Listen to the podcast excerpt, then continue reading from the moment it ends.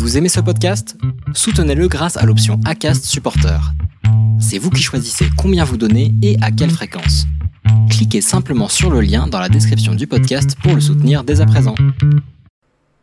Et bonsoir à toutes, bonsoir à tous, soyez les bienvenus, ravi de vous retrouver une nouvelle fois dans le Racing Café. Vous le voyez, le Racing Café d'ailleurs qui va même, je vais quand même tenter un truc incroyable, je vais allumer une lumière, puisque finalement, c'est pas si mal quand on voit bien. Euh, tout à fait, mesdames et messieurs, vous voyez, la fine équipe est évidemment de retour.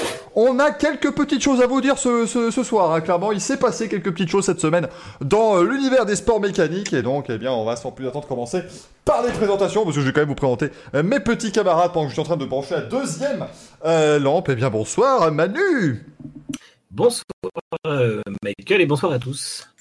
J'espère que tu vas bien. Emmanuel Bern de la F1.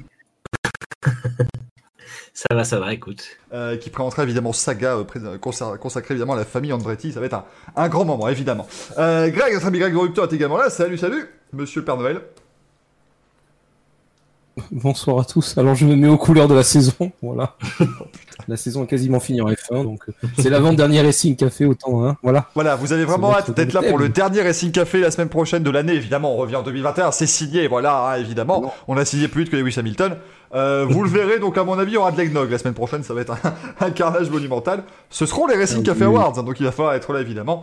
Euh, on fera voter dans la semaine qui arrivera. Et enfin, Gaël est également là. Gaël qui, voilà, évidemment, a respecté bien sûr le devoir de réserve euh, propre à chacun des membres du Racing Café en portant une casquette Renault euh, DP World F1 Team. Bonsoir Gaël. Bonsoir à tous. On ne comprend pas pourquoi, on ne sait pas. Et merci, merci beaucoup à Rui Breffa pour son 1 bit. Voilà, donc la soirée peut officiellement débuter. Je suis plus riche d'un centime de dollar aujourd'hui, donc là vous pouvez vous dire qu'honnêtement, euh, on va refaire tout le décor pour l'année prochaine, ça va être assez incroyable. On, va, pouvoir, quand même- le fond vert va être amélioré parce qu'à un moment donné, il est dégueulasse. Hein. Euh, à pas confondre comme le 10 000 avec autre chose bien sûr. Premier sujet, donc aujourd'hui on va évidemment parler du Grand Prix de Sakir. On va vous euh, donner nos, nos top et nos flops de ce Grand Prix de Sakir qui a été remporté, on vous le rappelle, par Sergio Perez devant Esteban Ocon et Lance Stroll. Oui, je viens de réussir à dire cette phrase sans être absolument euh, étonné. Voilà, à un moment donné, voilà. C'est la F1 en 2020. 2020. C'est pas. C'est pas particulièrement étonnant. Euh, mais sacrée victoire quand même de, de Sergio Perez qui était en 18ème position à la fin du premier tour euh, de course. Après l'accrochage avec euh, Charles Leclerc et Esteban Ocon deuxième, son premier podium en Formule 1 et sa meilleure place à l'arrivée évidemment. Et puis Lance Stroll qui continue d'accumuler les podiums dans les courses un petit peu, un petit peu cinglées. Donc ça fait toujours plaisir évidemment. Le point G, rassure-toi, tu le vois sur le côté droit de l'écran. Nous parlerons de Nikita Chiquita bien entendu avant la fin de l'émission. Je vais commencer par Gaël. Tiens pour tes tops, on va commencer d'abord de manière positive. Il y aura largement de quoi faire des flops après, mais d'abord tes tops, euh, Gaël. Alors, ça surprendra, ça Alors. surprendra personne, mais bien entendu, le top, c'est Sergio Perez. Euh, il a fait une année vraiment exceptionnelle, quoi. Même si ses résultats, entre guillemets, parlent pas trop pour lui, et encore que, il est vraiment P4 au championnat, c'est-à-dire le meilleur des autres. Donc, euh, Il a raté deux courses. Il a raté deux courses. Techniquement, il peut pas mieux faire qu'être le meilleur des autres. Mais il y a quand même quelques petits couacs de la part de Racing Point qui lui fait perdre un podium à Imola, d'autres courses où la stratégie était un petit peu foireuse, douteuse. Donc, euh, très gros. Franchement, Pérez, il, il peut, il peut pas faire mieux, quoi. Je veux dire, c'est très, très gros top de, de Pérez. Le deuxième top, c'est bien entendu le vainqueur on va dire, le, le, vainqueur honorifique du Grand Prix, c'est Russell. Euh, donc voilà comment ce pilote s'est adapté formidablement bien à cette voiture, c'est juste euh, exceptionnel.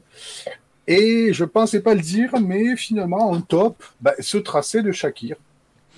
Voilà. Euh, franchement, ça nous a offert une course un peu folle. Je pensais pas avoir ce résultat-là avec ce circuit, mais c'est pas déconnant. Je me suis plutôt bien adapté.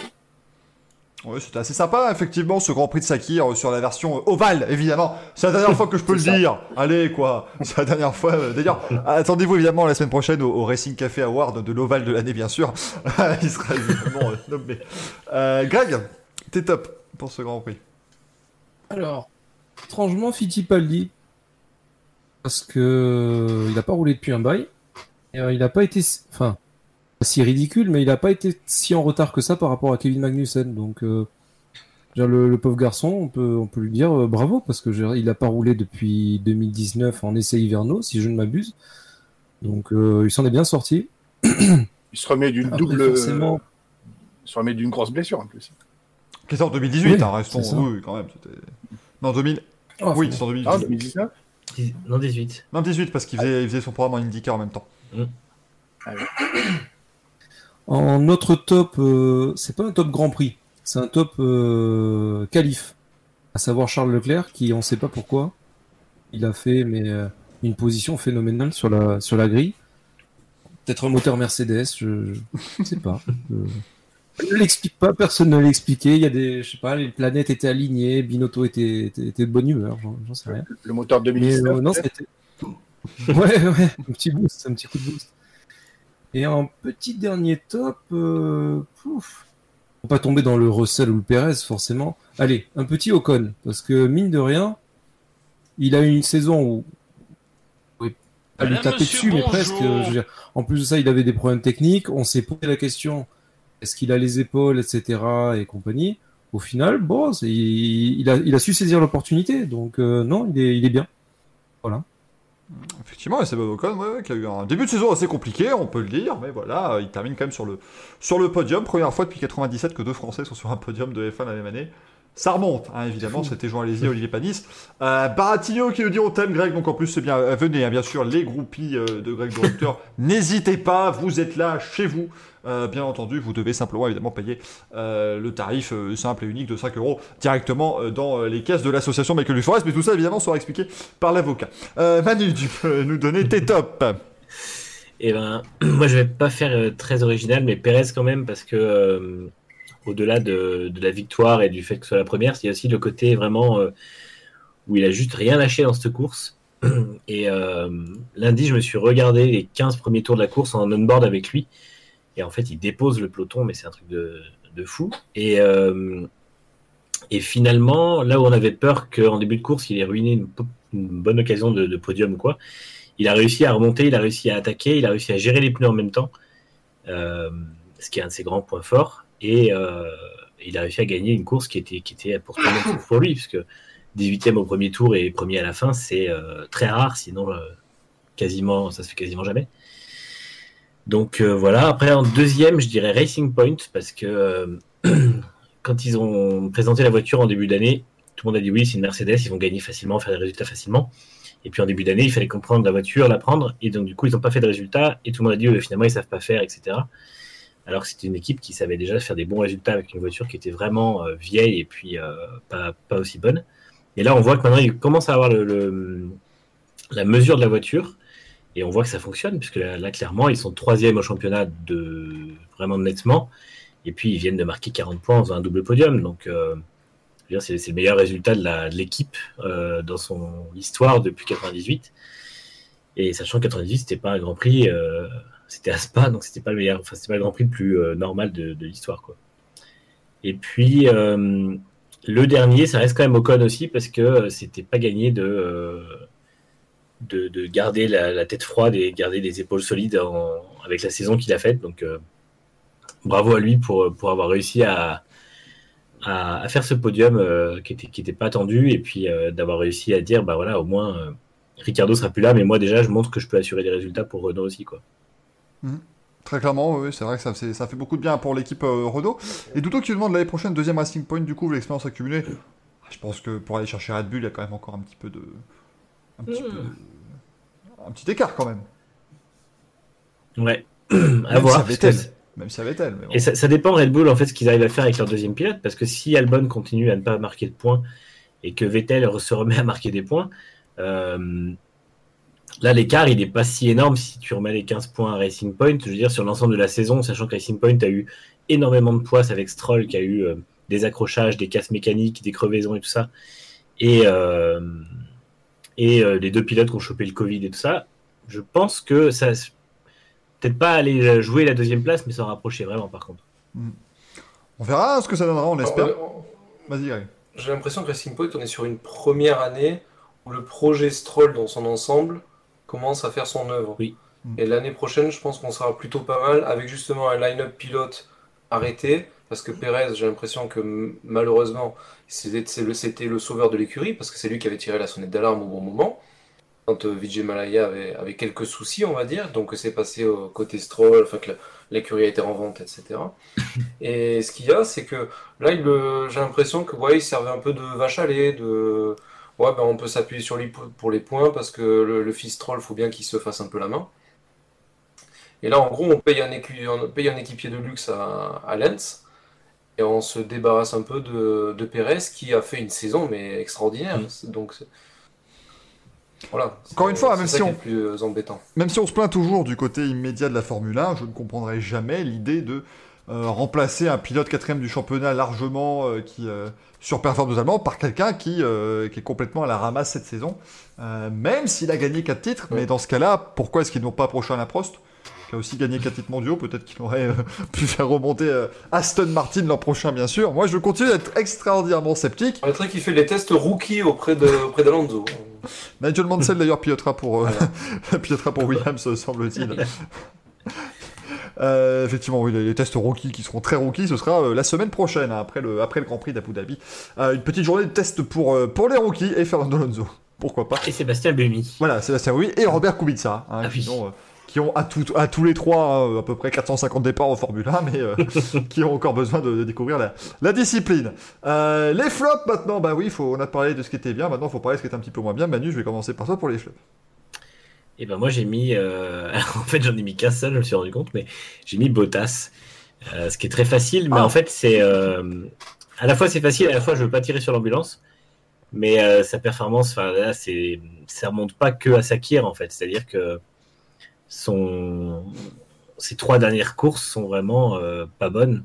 Il manque de rythme, il manque de, il a plus la tête froide, il a plus, euh, il est complètement dans l'urgence, comme on avait dit déjà, et euh, ça se voit. Donc là, concrètement, sa qualif est plutôt bonne, mais même Russell est à 26 millième, donc c'est déjà limite.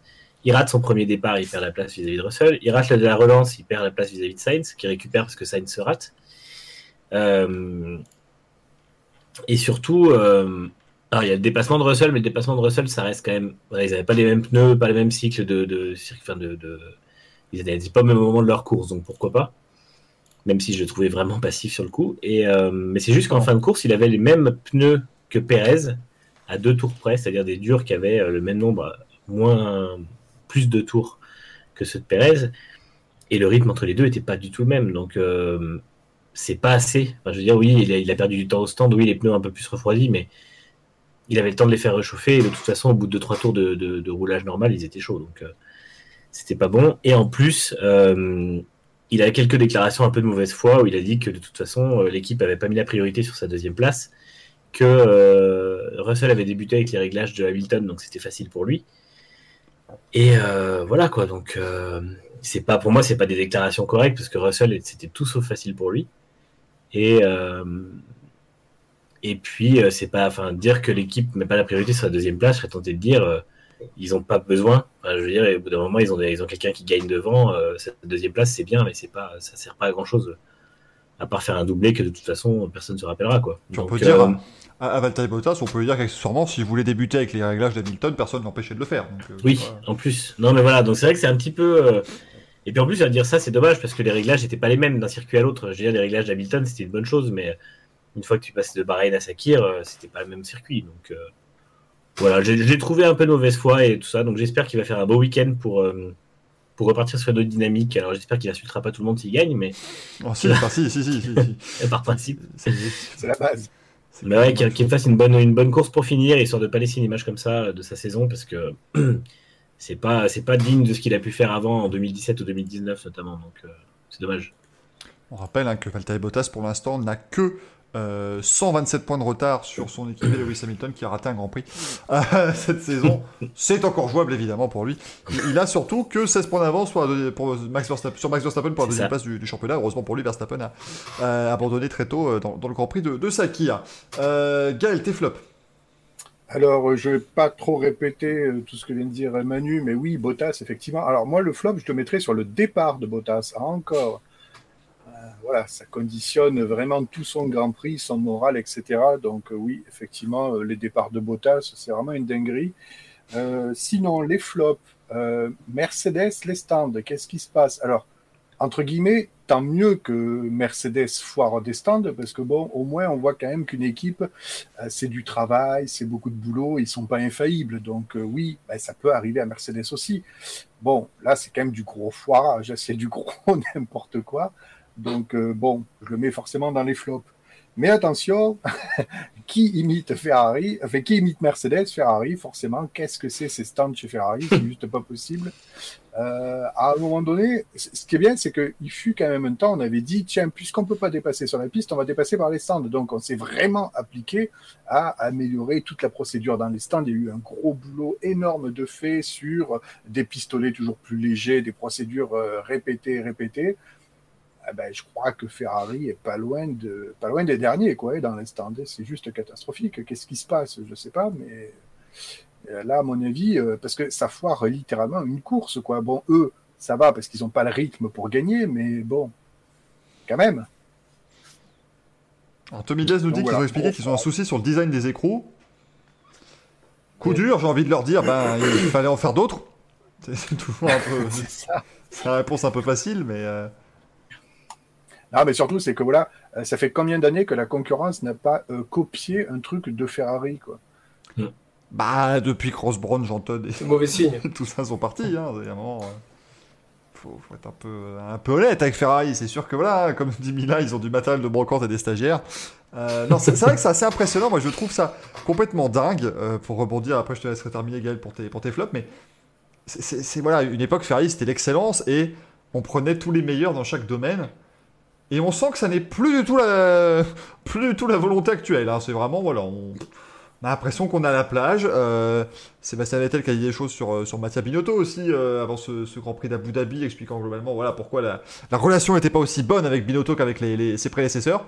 voilà, ils ont effectivement viré Resta qui ira maintenant, Simone Resta chez, chez As. Euh, qui se retrouve, voilà, bon, je sais pas vraiment si c'est, c'est, une promotion très clairement. Euh, voilà. Je, il, avait fait, il, était, il avait fait chez Alfa Romeo à la base. Oui. oui. Et ils l'ont fait amener chez Ferrari. Et puis, bon, puis finalement, bah, il va aller chez As s'occuper de. S'occuper de alors, alors, autant avant, c'était vraiment pour aller dire Alfa Romeo, on va leur donner un coup de main. Autant chez As, de ce qui se passait ces derniers temps, c'était que Resta Binotto, il y avait un peu de la l'électricité dans l'air. C'est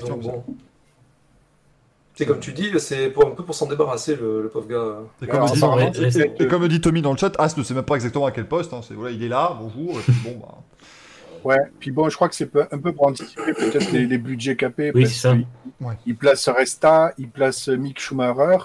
Euh, sur des écuries comme Mercedes, Ferrari qui emploient le plus de personnes possible, bah, il va falloir un petit peu dispatcher les talents.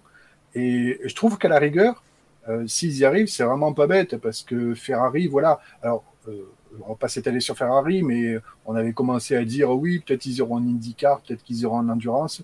Euh, je pense qu'ils vont y aller un petit peu mollo, ils vont peut-être un peu se concentrer sur la F1. Et par contre, je pense qu'ils vont vraiment essayer de dispatcher le, le personnel. Alors, on a annoncé Schumacher et Resta chez Haas. Je pense que peut-être il va y en avoir d'autres qui vont être dispatchés, peut-être déjà moins connus, mais qui vont peut-être atterrir dans, chez As ou chez Alpha peut-être. En fait, la bonne nouvelle pour, euh, pour As, c'est que Resta connaît la voiture de la Ferrari cette année. Du coup, il aura une très bonne base technique pour apprendre la, enfin, pour développer la, enfin, développer, non, elle sera pas développée, mais au moins pour euh, finir de concevoir la As euh, et pour l'exploiter surtout la As de l'an prochain. Donc ça, c'est une bonne nouvelle pour As. Après, effectivement, Ferrari perd probablement un de ses meilleurs atouts techniques parce que je pense que Binotto n'a pas le temps et pas forcément n'est pas forcément euh, maître du projet actuel, il n'arrive pas à faire ce qu'il veut avec, donc euh, je suis pas forcément très optimiste. C'est pas sa place. Je, le répète euh, depuis, depuis qu'il a été nommé. Pour moi, c'est pas sa place. Mm. Ils l'ont placé là. Arriva Ben, enfin, j'ai compris qu'Arriva Ben et Binotto, ça, ça passait pas non plus. Au final, si Binotto est resté, ça passe pas non plus. Peut-être que le problème, c'est Binotto. Voilà. au bout d'un moment, il faut lui dire bah, écoute, va, va, en ermite, continue à dessiner tes bagnoles et lâche-nous la grappe. Il a, réussi. Il a finalement peut-être réussi à gagner la bataille. Euh, alors que bah, c'est pas la bonne chose pour Ferrari. quoi. C'était pas la bonne bataille. Si Ferrari avait, avait été plutôt du côté d'Arriva Bene, bah voilà, euh, je pense qu'avec Arriva, je pense qu'avec Arriva Bene en 2019, euh, c'est autre chose en piste déjà entre les pilotes. Et, et c'est peut-être un, titre mondial hein, chez Ferrari en 2019, qui sait, hein, parce que il n'y aurait pas eu toutes ces éliminations de- euh, sur les premiers Grands Prix. Parce qu'on rappelle quand même que euh, Mercedes avait débuté avec, je crois, 8 doublés, 8 doublés consécutifs la saison. C'était pas complètement parce qu'ils étaient géniaux. hein. voilà, il y avait aussi euh, des difficultés dans l'équipe qui euh, ne respectait pas tout à fait les règlements au niveau moteur. Euh, Gaël, t'avais encore d'autres flops ou pas? Euh, non, non, j'ai terminé. Ah bah parfait, bah, je vais passer à Greg donc du coup pour ces derniers petits flops. Alors, les flops. Euh, alors, j'ai défendu la dernière fois euh, Bottas en disant euh, j'aimais pas les gens qui disaient qu'il il allait euh, se faire détruire, enfin, qui voulaient justement que les- qu'il se fasse détruire. Et euh, je vais un peu rebondir sur tout ce qui a été dit, c'est-à-dire que là, il a prouvé qu'il n'était pas là pour. euh, Enfin, il était. Il pas les épaules pour euh, endosser le, le rôle de relais quand il n'y a pas Hamilton. Voilà, c'est le porteur d'eau dans toute sa splendeur. Je, j'avais, je pense que je me berçais de douces illusions en disant que, je dis pas, il a un talent, hein, il, est, bien meilleur que moi au volant, ça va sans dire. J'ai, aucune prétention à ce, à ce niveau, mais euh, ce que je veux dire, c'est que il est, il est, c'est que les bons jours, ils sont là une fois de temps en temps. Même Toto, euh, il me semble que c'est à la, à la télé euh, allemande qui, qu'il a dit, ouais, euh, quand il arrive à tout mettre bout à bout, il peut faire une pole, il peut gagner. J'explique pas comment il démarre la saison sur les chapeaux de roue et après on le perd. Mm. Donc c'est c'est ça le problème, c'est-à-dire que autant avec Rosberg, certes il y avait des étincelles, mais si Hamilton n'était pas là, Rosberg pouvait en- endosser ce- le rôle de leader d'écurie. Bien sûr. Bottas, euh, clairement, moi ce qui m'a le plus surpris, justement avec Russell, et on, on l'attendait peut-être un peu tous au, au tournant à ce, à ce niveau-là, c'est comment il va gérer euh, la gestion, enfin comment il va gérer la course, la pression, euh, etc. Et il a fait une gestion de course, mais phénoménale. Un premier fail, je veux dire, qui, est, voilà, qui, est- qui a été ce qu'il a été. Un deuxième fail, alors qu'il était en train de remonter, et le gars, le gamin, il continuait, il continuait. Et Williams qui derrière a dit, nous on a souffert du manque de, de retour de Russell. Donc euh, j'ai presque envie de dire, euh, Valtteri, t'as fait ton temps. Alors soit on te cantonne en deuxième pilote pour vraiment faire plaisir à Lewis qui a plus envie de se faire chier avec une, une grosse, euh, on une grosse rivalité. Et c'est ce que je pense qu'il y a un peu dans le contrat et, compagnie. Un peu à la pros quand il est parti chez Williams, qu'il a fait signer le petit truc, je veux pas de Sénat avec moi. Mais euh, voilà, il, est, battu. Pour moi, là, c'est fini. Rien que le truc de la, modification de, sa bio Insta. Alors, certes, c'est du commérage, tout ce que vous voulez. Mais euh, j'ai envie de dire, euh, ça, son petit leitmotiv, on se, on se, comment s'appelle, on se décourage pas. Euh, Mm. ouais, la- Valtteri, la- laisse tomber, quoi. Je, je l'apprécie énormément comme garçon, mais euh, au bout d'un moment, euh, faut se rendre à l'évidence. Bah, ce, qui est, ce qui est gênant, Voilà. je trouve, pour Bottas, c'est qu'en plus, comme tu le dis, il laisse son tout, meet my concern à chaque fois. C'est c'est qu'en plus, je trouve, il se permet d'avoir une grande gueule à certains moments quand ça marche bien pour une fois. Alors que bon, euh, enfin voilà, c'est c'est c'est pour faire des grands prix aussi euh, mauvais parce que voilà, moi je fais aussi partie sur qui je me arrêter avec Bottas, il est pas mauvais, regarde, il gagne des courses. Ah, D'accord, mais enfin c'était pas lui alors, c'était c'était Valérie Bottas peut-être dans la voiture, je sais pas, mais euh, ça, ça donnait ça donnait catastrophique. mais il est décédé, voyons. Bonjour madame, c'est très putain. Bonjour. Alors qu'à Célèbre lui demande, bah alors la qualité statique de Latifi a été où? Il a pas été si mauvais Latifi, Hein? Enfin bon, en même temps il était face à rookie, mais il était pas si mauvais euh, Latifi. Aitken a été, a été pas mal aussi euh, au demeurant. Ah, avant de... se crache. Voilà, euh, quand même George Russell perd le. Enfin la Mercedes de George Russell perd la course à cause de la Williams de George Russell, c'était assez terrible. Euh, Ouais. C'était extraordinaire ce- cette sortie. Ah, Russell a réussi à doubler son aileron quand même. Oui, c'est vrai que c'est du rarement vu ça. Non, mais c'est c'est vrai qu'en fait, Bottas, c'est un peu le problème, c'est que euh, je, je rebondis juste là-dessus. Ça, j'ai été critique, évidemment, qu'il est très bon. Hein, c'est c'est un très bon pilote de F1, mais euh, face à Hamilton, euh, heureusement déjà que pour Mercedes, que Hamilton continue de rester super motivé sans avoir de concurrence en interne, parce qu'il y a des pilotes qui pourraient se mettre dans leur zone de confort et puis finalement faire perdre un peu le rythme à tout le monde. Et euh, en fait, le Russell a montré qu'avec beaucoup de boulot, il y a moyen de faire mieux.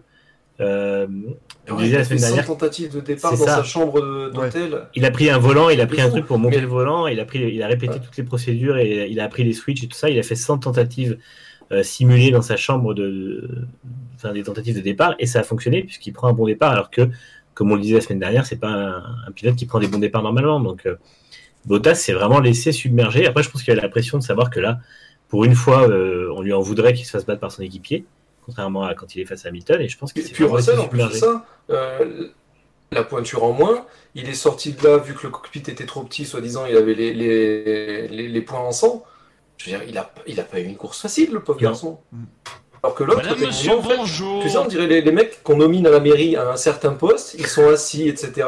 Et puis quand il y a le petit jeune qui vient, qui en fait 15 fois plus que lui, bon en même temps 15 fois 0, ça fait toujours 0, mais bon, quand le, le- le petit jeune, il travaille comme un dingue, et qu'on lui souligne, ouais mais t'as vu, lui il se bouge le cul, euh, toi tu fous rien. Ouais mais moi j'ai de l'ancienneté, j'ai de l'expérience. Ben ouais, mais mon gars, là je suis désolé, c'est de la compétition. On n'est pas à la municipalité de Béziers. hein. Donc euh, tu te bouges le cul ou tu vas dégager. Ah mais... Mercedes va se retrouver avec un problème hein, sur les bras, évidemment. Mm. Euh, mais problème qu'ils n'auront pas ce week-end, puisque Lewis Hamilton fera son retour euh, pour le Grand Prix d'Abu Dhabi. Le champion ne, ne rattrape pas la dernière course. George Russell retournera donc chez Williams. Euh, J'adorais certains qui disent Bah alors, c'est pas Bottas qui, sort, euh, qui saute à la place? Non, non, malheureusement, non. C'est pas- comme ça que ça fonctionne. Euh, Il y avait moyen de faire monter Russell chez Williams, mais faire aller Bottas chez Williams, je suis pas sûr. Je crois qu'il y aurait eu plusieurs vétos qui auraient été mis. Mais donc, effectivement, euh, voilà, c'était une occasion en or pour mais de quoi parles-tu? Tu dis n'importe quoi. je dis n'importe quoi, je divague totalement. Mais euh, non, non, mais c'est vrai que pour Russell, c'est un peu triste parce qu'il y avait cette, euh, cette, euh, cette chance en or. Euh, vous voyez comment j'ai pu garder mon, sérieux absolument et continuer ma phrase jusqu'au bout malgré les, euh, folies de cet hurluberlu. Euh, mais, voilà, effectivement, Russell, on, peut le dire, il aura évidemment de nouvelles chances à l'avenir, mais on ne sait pas en fait de quoi l'avenir sera fait. Et effectivement, je peux comprendre sa grosse désillusion. Certains étaient assez critiques, je ne sais pas vous ce que vous en avez pensé, qui étaient assez critiques de sa, désillusion et de ce côté, voilà, on avait l'impression qu'il avait raté la chance d'une vie, mais c'était le cas en fait. Et d'autant plus que lui, il a fait le job. Ouais. C'est ça. Je l'ai remis en perspective avec euh, Charles Leclerc, qui l'année dernière sur le même circuit, enfin le même circuit, le même lieu, parce que c'était pas le même tracé, euh, justement avait eu son problème d'injection, alors qu'il était censé gagner son premier Grand Prix. Mm. Je veux dire, brillamment, euh, il, il était mais de- à des lieux de tout le monde, même les, les Mercedes n'arrivaient pas à le suivre. Bon, avec un moteur certes illégal. Mais ce, ce n'est pas la question. Euh, non, mais je veux dire, il, il est sorti de là, je me rappelle Hamilton qui lui a dit, mais t'inquiète pas, t'en auras d'autres des, des occasions. Et là, le problème, c'est que Russell euh, est dans la même situation sans avoir une voiture qui gagne. C'est-à-dire que là, il va Mm. retourner dans une F2 et il a ce problème de se dire quand est-ce qu'il y a des gens et dire euh, Valtteri, t'es bien gentil, au revoir, ou euh, Lewis, est-ce que tu peux prendre ta retraite s'il te plaît?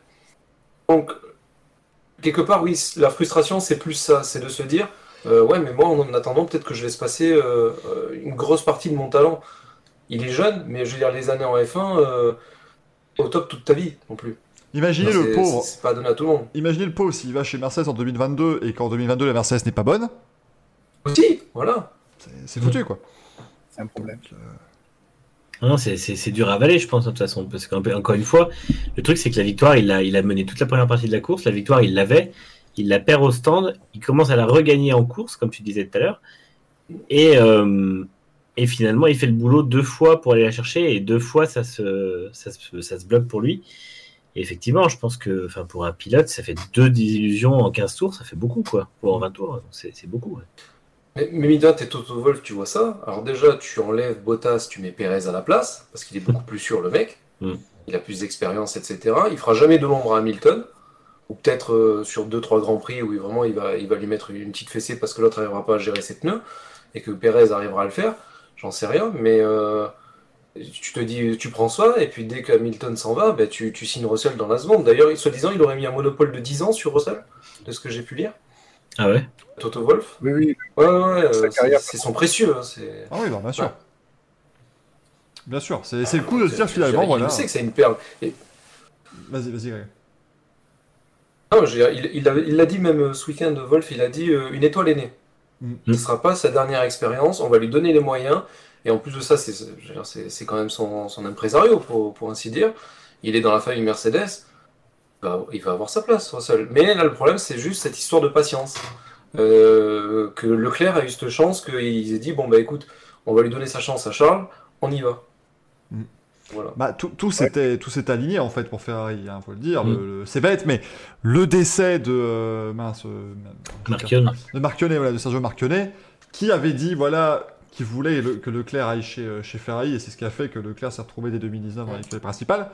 Euh, voilà, ça a aidé évidemment. C'est c'est une affaire de timing la Formule 1 de toute façon. Et on peut vous sortir, euh, à mon avis, hein, franchement, si on prend tous les champions du monde, on peut vous en sortir 10 euh, qui n'auraient jamais été champions du monde si le timing avait été légèrement différent ou les rencontres étaient différentes avant de leur vie. Et on vous sortir 80 pilotes qui auraient pu gagner un titre euh, si, euh, si le timing avait été meilleur de leur côté. Donc effectivement, ce sont des choses très, très complexes. Et c'est pour ça, je pense qu'il faut... Un, un Belge un peu sulfureux, oui, oui, oui, entre autres, oui. Mais, n'est-ce pas? Mais, mais, mais si vous voulez, le, voilà, vous, vous prenez Russell, je peux tout à fait comprendre qu'il se dit, ça se trouve, c'est la seule fois de sa carrière qu'il va rouler dans la Mercedes. Ou en tout cas dans une Mercedes qui peut gagner le Grand Prix. Et ça, Et euh, Pour un pilote qui a, qui a une vingtaine d'années, c'est long, trois ans euh, de purgatoire, entre guillemets. ah ouais. Parce que Russell, faut pas oublier que c'est quand même vraiment dans les tout meilleurs, c'est-à-dire que son, son parcours avant la F1, c'est à hauteur de Leclerc, c'est à hauteur de d'Hamilton, enfin c'est des, c'est des très très bons. Et son début de parcours en F1 est excellent, et au final, c'est un pilote à qui on oblige euh, trois ans de purgatoire, donc euh, je, je, je pense que c'est très très long pour lui. et, et- et de stagner dans une voiture qui est pas terrible. Mais c'est ça, Ah, il, va, il, va, il va entamer sa quatrième saison de F2, le pauvre, quoi. C'est c'est- Mm. c'est quand même terrible. C'est c'est- on peut- c'est évidemment méchant envers Williams de dire ça. Williams qui reprend cette année, mais bon, ils se reprennent, mais bon, faire 15ème en qualif, c'est pas non plus ce à quoi il aspire. Surtout que c'est un miracle, enfin, quand il fait 15e en qualif, c'est lui, quoi. La voiture, elle vaut même pas ça, donc. euh, Alors, pour de mec qui me dit, est-ce que Mercedes aurait pas peur de se retrouver dans la situation de Ferrari avec le jeune qui viendrait faire de l'ombre au champion Hamilton? Je pense que c'est un peu différent, dans le sens où euh, Hamilton, on sait que c'est bientôt terminé, quoi. On, on se doute que ça va pas durer encore très longtemps. Enfin, il pourrait, il pourrait rester encore 6 ans en F1, mais je veux dire, il a déjà 7 titres. C'est pas grave si euh, c'est Russell qui balaye Hamilton, quoi. Il paraît qu'il va à 10. Après, il peut tenter peut-être- d'aller à 14 s'il veut, hein, y a pas de souci, mais. Peut-être pas avec Mercedes, parce que c'est Allez, 14. quand même l'ère de domination Mercedes, ça va s'arrêter, quoi. Peut-être 2022, peut-être. euh, C'est un gros problème pour Russell, c'est un gros problème pour la prolongation d'Hamilton, c'est pas du tout un problème pour Bottas. Mais voilà. Euh, Après, je pense qu'en 2022, la Mercedes gagnera toujours. Enfin, ça ça serait peut-être plus aussi euh, fort, mais. Hein? Tu, tu crois vraiment que. Bah. Enfin. On Après, verra. toujours pareil, quoi. On verra, hein, ça, ça reste, voilà. Ouais, mais ils ont tellement d'avance et tellement d'avance sur le développement que euh, quand on voit la maîtrise qu'ils ont eue. Ouais, quand, quand on voit la maîtrise qu'ils ont eue sur le règlement 2017, qui était pourtant un gros changement, je me fais pas souci pour dire qu'ils resteront au moins dans le top 3 et que ce sera peut-être plus serré, donc les victoires, pourquoi pas. Après, c'est sûr qu'avoir une voiture comme il a là, non, euh, probablement pas. Enfin, Il y, a- il y a très peu de chances, donc euh, c'est sûr que de toute façon, ça reste, euh, ça reste frustrant et ça reste difficile pour Hamilton aussi de s'engager en 2022, je pense. Ça sera effectivement euh, compliqué, mais en tout cas, voilà, effectivement, Après, va, va vouloir partir sur une défaite. c'est le risque, hein. C'est le risque. Mm. c'est- Parce qu'on rappelle que Lewis Hamilton n'est toujours pas signé pour Alors, 2021 déjà. On ne sait jamais. Je, je fais une petite, je fais une petite parenthèse technique. Je te prie de m'excuser. Je te coupe à plusieurs reprises. Je vois, mais parce que j'ai une connexion qui est minable. Et quand je dé- commence à parler, tu ne parles pas. Et d'un seul coup, tu- et moi, je suis là. Oh merde, j'ai j'ai quasiment fini ma phrase. Donc, je prie d'excuser euh, l'auditoire. Mais ce soir, c'est pas trop ça. Déjà que la dernière fois, c'était pas terrible. Je suis lâché par la technique. C'est coup dur, effectivement, pour le, le Père Noël qui est en, en grande difficulté ce soir, malheureusement. Mais vous le retrouverez évidemment au départ Oui. du Grand Prix euh, le 24 décembre prochain, euh, bien sûr. Il sera là, il sera bien présent. Euh, mais voilà, il fallait qu'on parle évidemment un peu de George Russell qui était vraiment le, bah, le point principal, hein, le, le point, le Ah, point intérêt rouge, hein, principal de ce, de ce Grand Prix de, de Sakir. Est-ce que vous avez encore des petites choses ou est-ce qu'on peut passer à Abu Dhabi? Ou Dhabi, ça dépend, c'est comme vous voulez. Je vais t'appeler Christophe maintenant. On va Ah ouais, bon. On va donc y aller maintenant avec le Grand Prix d'Abu Dhabi, dernière manche de la saison. Alors d'un côté, on se dirait déjà, puisqu'elle n'a commencé finalement qu'il y a 5 mois cette saison. On, on est le 10 décembre quand même, donc euh, certains diraient il serait peut-être temps que ça se termine. Euh, le Grand Prix d'Abu Dhabi, c'est ce week-end à partir de demain évidemment pour les premiers essais libres. Et je vous propose eh bien, de découvrir un petit tour en caméra marquée. C'est parti Clap de fin pour la saison 2020 de Formule 1, le Grand Prix d'Abu Dhabi, 17e et dernière manche du championnat du monde. On se retrouve donc une nouvelle fois sur un circuit qui a accueilli la Formule 1 pour la première fois en 2009. On aura 55 tours ce week-end à parcourir. Lewis Hamilton s'est imposé l'an dernier. On ne sait pas encore s'il sera au départ, évidemment. Ce week-end, on découvre le circuit avec un tour embarqué. La courte ligne droite des stands nous accueille ici. À droite, vous avez la pit lane et vous savez très bien, évidemment, la sortie des stands passe sous la piste à cet endroit-là. Virage assez euh, compliqué ici parce qu'il faut freiner assez tard, mais on ne sait pas vraiment où on va. Le gauche-droite, très rapide, pris à fond avec les Formule 1 de 2020.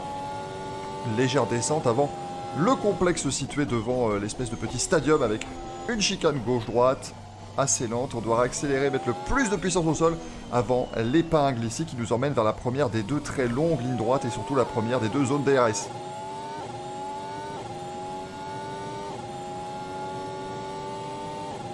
C'est une ligne droite assez particulière puisqu'elle a une petite modification en toute fin. Regardez la ligne de droite, hop, vient beaucoup plus près. On freine entre les panneaux 150 et 100 pour cette chicane extrêmement lente de laquelle il faudra très très bien sortir parce que c'est là que va démarrer la deuxième zone DRS. Si vous voulez vous faire passer dans la première ligne droite, vous pouvez directement contre-attaquer dans cette euh, ligne droite courbée, dirons-nous maintenant, une grande courbe vers la gauche. Important aussi de bien se, se placer ici pour une nouvelle chicane, une nouvelle triple chicane. On tourne à gauche, on tourne à droite et directement il faut reprendre à gauche alors que c'est en légère montée, c'est assez compliqué pour le train arrière.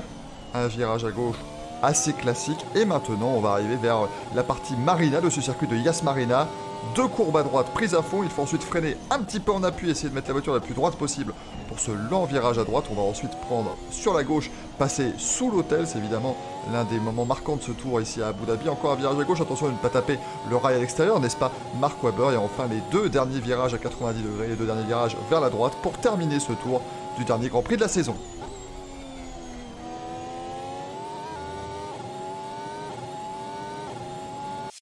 Et voilà donc pour un petit tour du circuit euh, d'Abu Dhabi. Alors on peut rassurer Greg qui, qui, ne bouge plus, euh, mais comme le dit Pandomiac dans le chat, t'inquiète pas, on a vu bien pire avec un mec qui est sponsorisé par une marque de télécommunication, donc franchement euh, tout va bien. Évidemment, ça n'a rien à voir avec euh, ce que nous a fait Sergio Perez. Moi, j'essaie d'augmenter le gain sur mon micro, c'est un désastre. Mais bon, donc voilà, évidemment, le Grand Prix d'Abu Dhabi, 17ème et dernière manche du championnat du monde de Formule 1 2020. Euh, eh bien voilà, le, le Grand Prix d'Abu Dhabi qui a débuté en, en 2009. hein, C'était la première fois que ce Grand Prix a eu lieu, 12e édition donc du Grand Prix euh, d'Abu Dhabi. Lewis Hamilton s'est imposé en dernier. Il pourra donc tenter de s'imposer de nouveau cette année, effectivement, euh, Lewis Hamilton, puisque eh bien, il va, euh, il va être au départ ce week-end aux côtés de Valtteri Bottas chez euh, Mercedes. Euh, messieurs, à quoi vous vous attendez sur ce Grand Prix qui n'est pas for- forcément toujours le Grand Prix qu'on attend avec le plus d'impatience, hein, je dirais, mais qui peut parfois nous offrir quelques belles petites surprises. Ah, Papa Noël est de retour. voilà le Père Noël. C'est merveilleux, Oh, Voilà Greg Perez. Bonjour. incroyable. Euh, Manu, tiens, je vais commencer euh, par toi pour me dire un petit peu ce que tu attends de ce Grand Prix d'Abu Dhabi. Eh ben, pas grand chose. Merci, euh, Manu. non, mais en fait, j'aime bien, euh, j'aime bien le fait que les pilotes sont souvent un peu plus en mode, euh, mode gala, entre guillemets. C'est un peu plus détendus et tout ça. Mais après, cette année, ça reste quand même super strict au niveau des protocoles autour du circuit et tout. Donc, euh, il n'y aura pas le côté peut-être un peu plus euh, sympa qu'on voit sur les séquences hors piste. Après, en piste, à Abu Dhabi, c'est pas, pas un bon circuit. Donc, euh, j'ai peur qu'on ait une mauvaise course encore. Après, euh, peut-être qu'un jour, on aura une bonne course là-bas. Donc, faut pas, faut pas désespérer. L'avantage qu'on a, c'est qu'il y a un peloton très serré. Donc, euh, il y aura quand même peut-être au moins de la bagarre pour la, troisième place ou quatrième place. Et puis, avec un peu de chance, ouais, il y aura un petit peu d'animation, mais ça reste un circuit qui est assez insipide. Donc, c'est un peu dommage. Après, avoir l'état de santé d'Hamilton quand même, parce que euh, il est- Covid-19, c'est pas rien. hein. Il a été affecté Donc, très euh, fort, hein, Lewis Hamilton, il n'était pas en forme du, Du tout. coup, euh, c'est déjà très bien qu'il aille mieux au point de vouloir revenir et qu'il soit négatif et qu'il n'ait pas eu de gros, de gros effets né- négatifs de la maladie. Après, à voir à quel point il sera en forme, parce qu'il a repris l'entraînement qu'avant-hier. Et euh, voilà, c'est une maladie quand même, c'est une belle saloperie. Donc, euh, j'espère pour lui que ça ira. Après, bah, si euh, selon comment ça va, il faudra que Bottas soit au rendez-vous pour porter Mercedes. Et puis voir après Verstappen et les Racing Point. euh, et puis la, belle bataille pour la troisième place, quoi. Euh, enfin, je pense que Racing Point va, finir troisième, mais comment ça va se dérouler entre Racing Point, Renault et, euh, McLaren il y aura quand même des enjeux au moins. Oui, voilà, on n'aura pas évidemment un Grand Prix euh, totalement euh, dénué d'enjeux. On rappelle Kimi Raikkonen qui avait dit euh, un petit peu ce qu'il pensait du circuit Kimi Raikkonen euh, quand il avait roulé pour la première fois en 2009. Euh, il avait dû finir quelque chose comme 13e en qualif. hein. C'était une belle année pour, pour Ferrari. Il avait globalement dit Oh, bah vous savez, voilà, hein, les, premiers, les premiers virages sont sympas, puis le reste c'est de la merde. Voilà. On peut pas franchement lui, lui donner tort à l'ami à l'ami Mm. Kimi euh, sur ce circuit de Yas Marina. Greg, qu'est-ce que t'en penses? Alors que Greg est à Pékin. euh, la, liaison va pas, arriver, Greg. la liaison va arriver dans quelques instants. Pékin, vous entendez? Alors je crois qu'en fait tu as coupé ton micro à mon avis, euh, mon cher Greg. C'est peut-être pas tant le fait que tu sois à Pékin qui pose problème. en tout cas, je ne l'entends plus. Ou je suis le seul à pas entendre, ce qui serait Non, non, moi j'entends pas non plus. Tu fais une très belle émission, Greg. C'est- c'est parfait. On rappelle qu'il peut encore y avoir des changements avant le dernier Racing Café de l'année, bien sûr, euh, jeudi prochain à 20h30. Une conférence de presse digne de, digne de Pérez. Ah, euh, Est-ce que je dois remettre un clip où tu me dis Once again, guys, once again Est-ce que je dois le faire ou pas? Parce que je je peux pas. Pendant ce temps, Gaël, on va te demander ce que tu penses d'Abu Dhabi. Pendant Eh ben, qu'on retrouvera Greg sur le, le Vendée Globe, évidemment, euh, très, très rapidement. Oui. Euh, Abu Dhabi, moi j'aime beaucoup euh, pour les cadeaux que s'échangent les pilotes dans le paddock. Voilà, c'était tout pour moi. Donc vous, ne vous attendez pas à un beau Grand Prix, messieurs. C'est une catastrophe ce circuit, j'en peux plus. Euh, bon, euh, qu'est-ce que je m'attends? Je suis déçu que Roussel soit pas dans la Mercedes parce qu'on aurait pu avoir un 14e pilote sur le podium. Alors, euh, Kiat sur le podium, vous l'aurez entendu ici en premier, voilà. Euh, sinon, c'est tout. C'est osé quand même, hein, c'est osé. On va pas se, on va pas se le cacher. Euh, Milas propose de se remplacer, hein, Greg, hein, s'il y a besoin, évidemment. Bien sûr. Euh, non, mais après, je vous trouve un peu violent. C'est quand même le, le seul Grand Prix qui, qui débute de jour et se termine de nuit. Ouais, les images sont, les images sont sympas, euh, c'est Ah, sûr. c'était Après- angélique, ça, y a pas de souci. Ouais, c'est le seul sûr, Grand mais Prix où il y a un Ferrari World à côté. C'est bien. Ah si, un truc qui est sympa, c'est quand le comment ça s'appelle? Quand le gros phallus euh, s'allume là, l'hôtel. L'hôtel, ouais. gros phallus. Putain de merde. Le Yas Hotel. L'hôtel où, Voilà. l'hôtel où tout le monde loge, hein, du coup, euh, pour ce, Mm. ce Grand Prix. Il y a eu une bulle F1 qui était assez incroyable dès Bahreïn, puisqu'ils avaient un, un terminal qui leur était réservé à l'aéroport. Euh, à un moment, ils devaient tous se rendre un par un, enfin, équipe par équipe, avec des timings, des machins, c'était assez extraordinaire. Suivez ça sur le compte Twitter de l'ami Gaëtan Vigneron qui vous a fait suivre ça, mais comme si c'était une, une tannée pas possible de passer de Bahreïn à Abu Dhabi pour une heure de vol. Euh, Ah, et maintenant, ils dorment tous à l'hôtel. euh, Ils dorment tous à l'hôtel au-dessus du circuit, et puis bah, ils vont y aller à pied, tout simplement. Ils vont se balader. Ah mais le protocole euh, Abu Dhabi, euh, c'est quand même pas mal puisque bon, en plus, France, Gaël. C'est merveilleux, là, vraiment, ça se passe bien. Là, sur, Si, moi j'entends Gaël. Ah, je vous entends plus du tout, mais qu'est-ce qui se passe, mon dieu? Ah, c'est ma faute. C'est bon, allez-y, dansez-moi. Tout le monde vous a entendu, moi, il y a que moi qui l'ai entendu. C'est une belle émission, mesdames et messieurs. Vas-y, Gaël, répète ce que t'as dit parce que je t'ai pas entendu, je suis désolé. Paris la balle Saint-Trope, Paris la balle Saint-Trope, vous nous recevez. Simone, à, à vous les studios. Euh, non mais oui, le protocole euh, Covid Abu Dhabi, c'était quand même exceptionnel parce que bon, c'est quand même euh, l'image de la F1. En France, on nous dit télécharger une application. Bon, Abu Dhabi, le protocole, c'est c'est quand même autre chose, quoi. Donc tant mieux. Franchement, tant mieux. Ils ont fait, ils ont fait ça bien. C'est vrai que c'était hyper strict. Et je pense que s'ils veulent faire des grands prix à l'étranger euh, l'an prochain, il faut qu'ils s'en inspirent parce qu'à mon avis, euh, ce qu'ils ont mis en place, en fait, en gros, ils, ils ont fait venir par avion. Ils ont fait un test à l'arrivée. Ils ont été confinés dans leur hôtel jusqu'à avoir un test positif. Et, euh, et je pense effectivement que s'ils veulent faire des grands prix sur d'autres continents, vraiment notamment en Australie et tout ça, c'est comme ça qu'il faudra faire. Il faudra faire une vraie bulle et puis ne pas la, ne pas du tout y, y déroger quoi. Mais c'est vrai que c'était un, pour le coup ça marche bien. Et effectivement, le- les deux semaines passées à Bahreïn comptaient comme la période de quarantaine obligatoire en fait avant d'arriver à Abu Dhabi. Euh, ce qui a fait que Lewis Hamilton a quand même pu venir parce que certes il a été infecté par le Covid-19, mais il a pu présenter un nombre euh, important apparemment quand même de tests négatifs. Il va encore être testé. Enfin, voilà, il y aura vraiment tout ce qui sera fait pour être sûr qu'il ne puisse plus voilà. euh, euh, qu'il ne puisse plus être contagieux évidemment avec ce, ce Covid-19. C'est l'occasion aussi cette dernière course, on en parlera un peu plus euh, la semaine prochaine avant de, de remettre les prix bien sûr, mais c'est l'occasion de se dire que bah voilà, la, la F1 a réussi son pari, euh, puisqu'on va avoir le 17e Grand Prix de la saison. Je pense qu'il y a très très très peu de chances que le Grand Prix n'ait pas lieu parce que tout le paddock est, est atteint euh, évidemment avant, le, avant, avant la fin de- du week-end. Donc ça s'est très bien passé. C'est globalement quand même le, le sport qui a fait le plus de dates, hein, d'une certaine manière, en tout cas en, en course automobile euh, et en sport mécanique cette saison. Euh, la moto a fait 14 Grands Prix, l'IndyCar pareil, euh, le double versé, bon on en reparlera, c'était... euh, c'était un, un championnat extrêmement peu, extrêmement compact. Euh, la F1 a quand même réussi à faire 17 grands prix, euh, avoir un, un championnat tout à fait satisfaisant. Une saison qui était quand même aussi assez satisfaisante. La NASCAR aussi, c'est vrai que la NASCAR en a fait beaucoup, mais c'est plus facile quand vous devez simplement voyager aux, aux États-Unis, bien sûr. Euh, mais, euh, mais voilà, la, la F1 pardon, qui s'est donc très très bien euh, débrouillée cette année pour, pour terminer cette saison. Et ce week-end, effectivement, la lutte pour la troisième place qui connaîtra enfin son, son dénouement. On a que 194 points, on le rappelle, pour Racing Point. 184 pour McLaren qui a réussi à rester quatrième malgré le, leur petite baisse de forme hein, quand même tout au long de la, saison. Bah, ils ont réussi à rester quatrième parce qu'ils arrivent avec la Norris et Carlos Sainz à être vraiment euh, réguliers. Renault est cinquième avec 172 points. Ferrari est sixième avec 131 points. Ça risque d'être la position de Ferrari à la fin de cette saison. Euh, autant vous dire que c'est une catastrophe, hein, bien sûr, pour, euh, pour la SCU derrière, euh, qui, passe, qui va très mal. Qu'est-ce que tu veux dire, Gaël? Je sais pas, on en parle de la Greg qui est en train de construire on ne sait quoi. Non, mais je, je, je crois que là, euh, normalement, il, va. Il a l'air de savoir ce qu'il fait. Ouais, je crois, que ça, je crois que son toit va s'ouvrir en deux. Il y aura une, un satellite qui va ressortir. Ça, ça va être grandiose. Stark. Euh, restez avec nous évidemment hein, jusqu'à la fin de ce Racing Café. Euh, il, vient passer, il vient maintenant de passer tout en noir. Pour ceux qui nous écoutent en podcast, je peux vous dire que vous ratez quelque chose. Euh, voilà, Oh. comme- oh là, maintenant, nous avons même la caméra en immersion. Oh Voilà Voilà Ah bah parfait Eh ben c'est nickel. Il va... Et merde, hein. Et bah c'est très bien. Et on est en 4K, on est là, ça lag pas. Il va pouvoir je nous suis sur dire, le téléphone.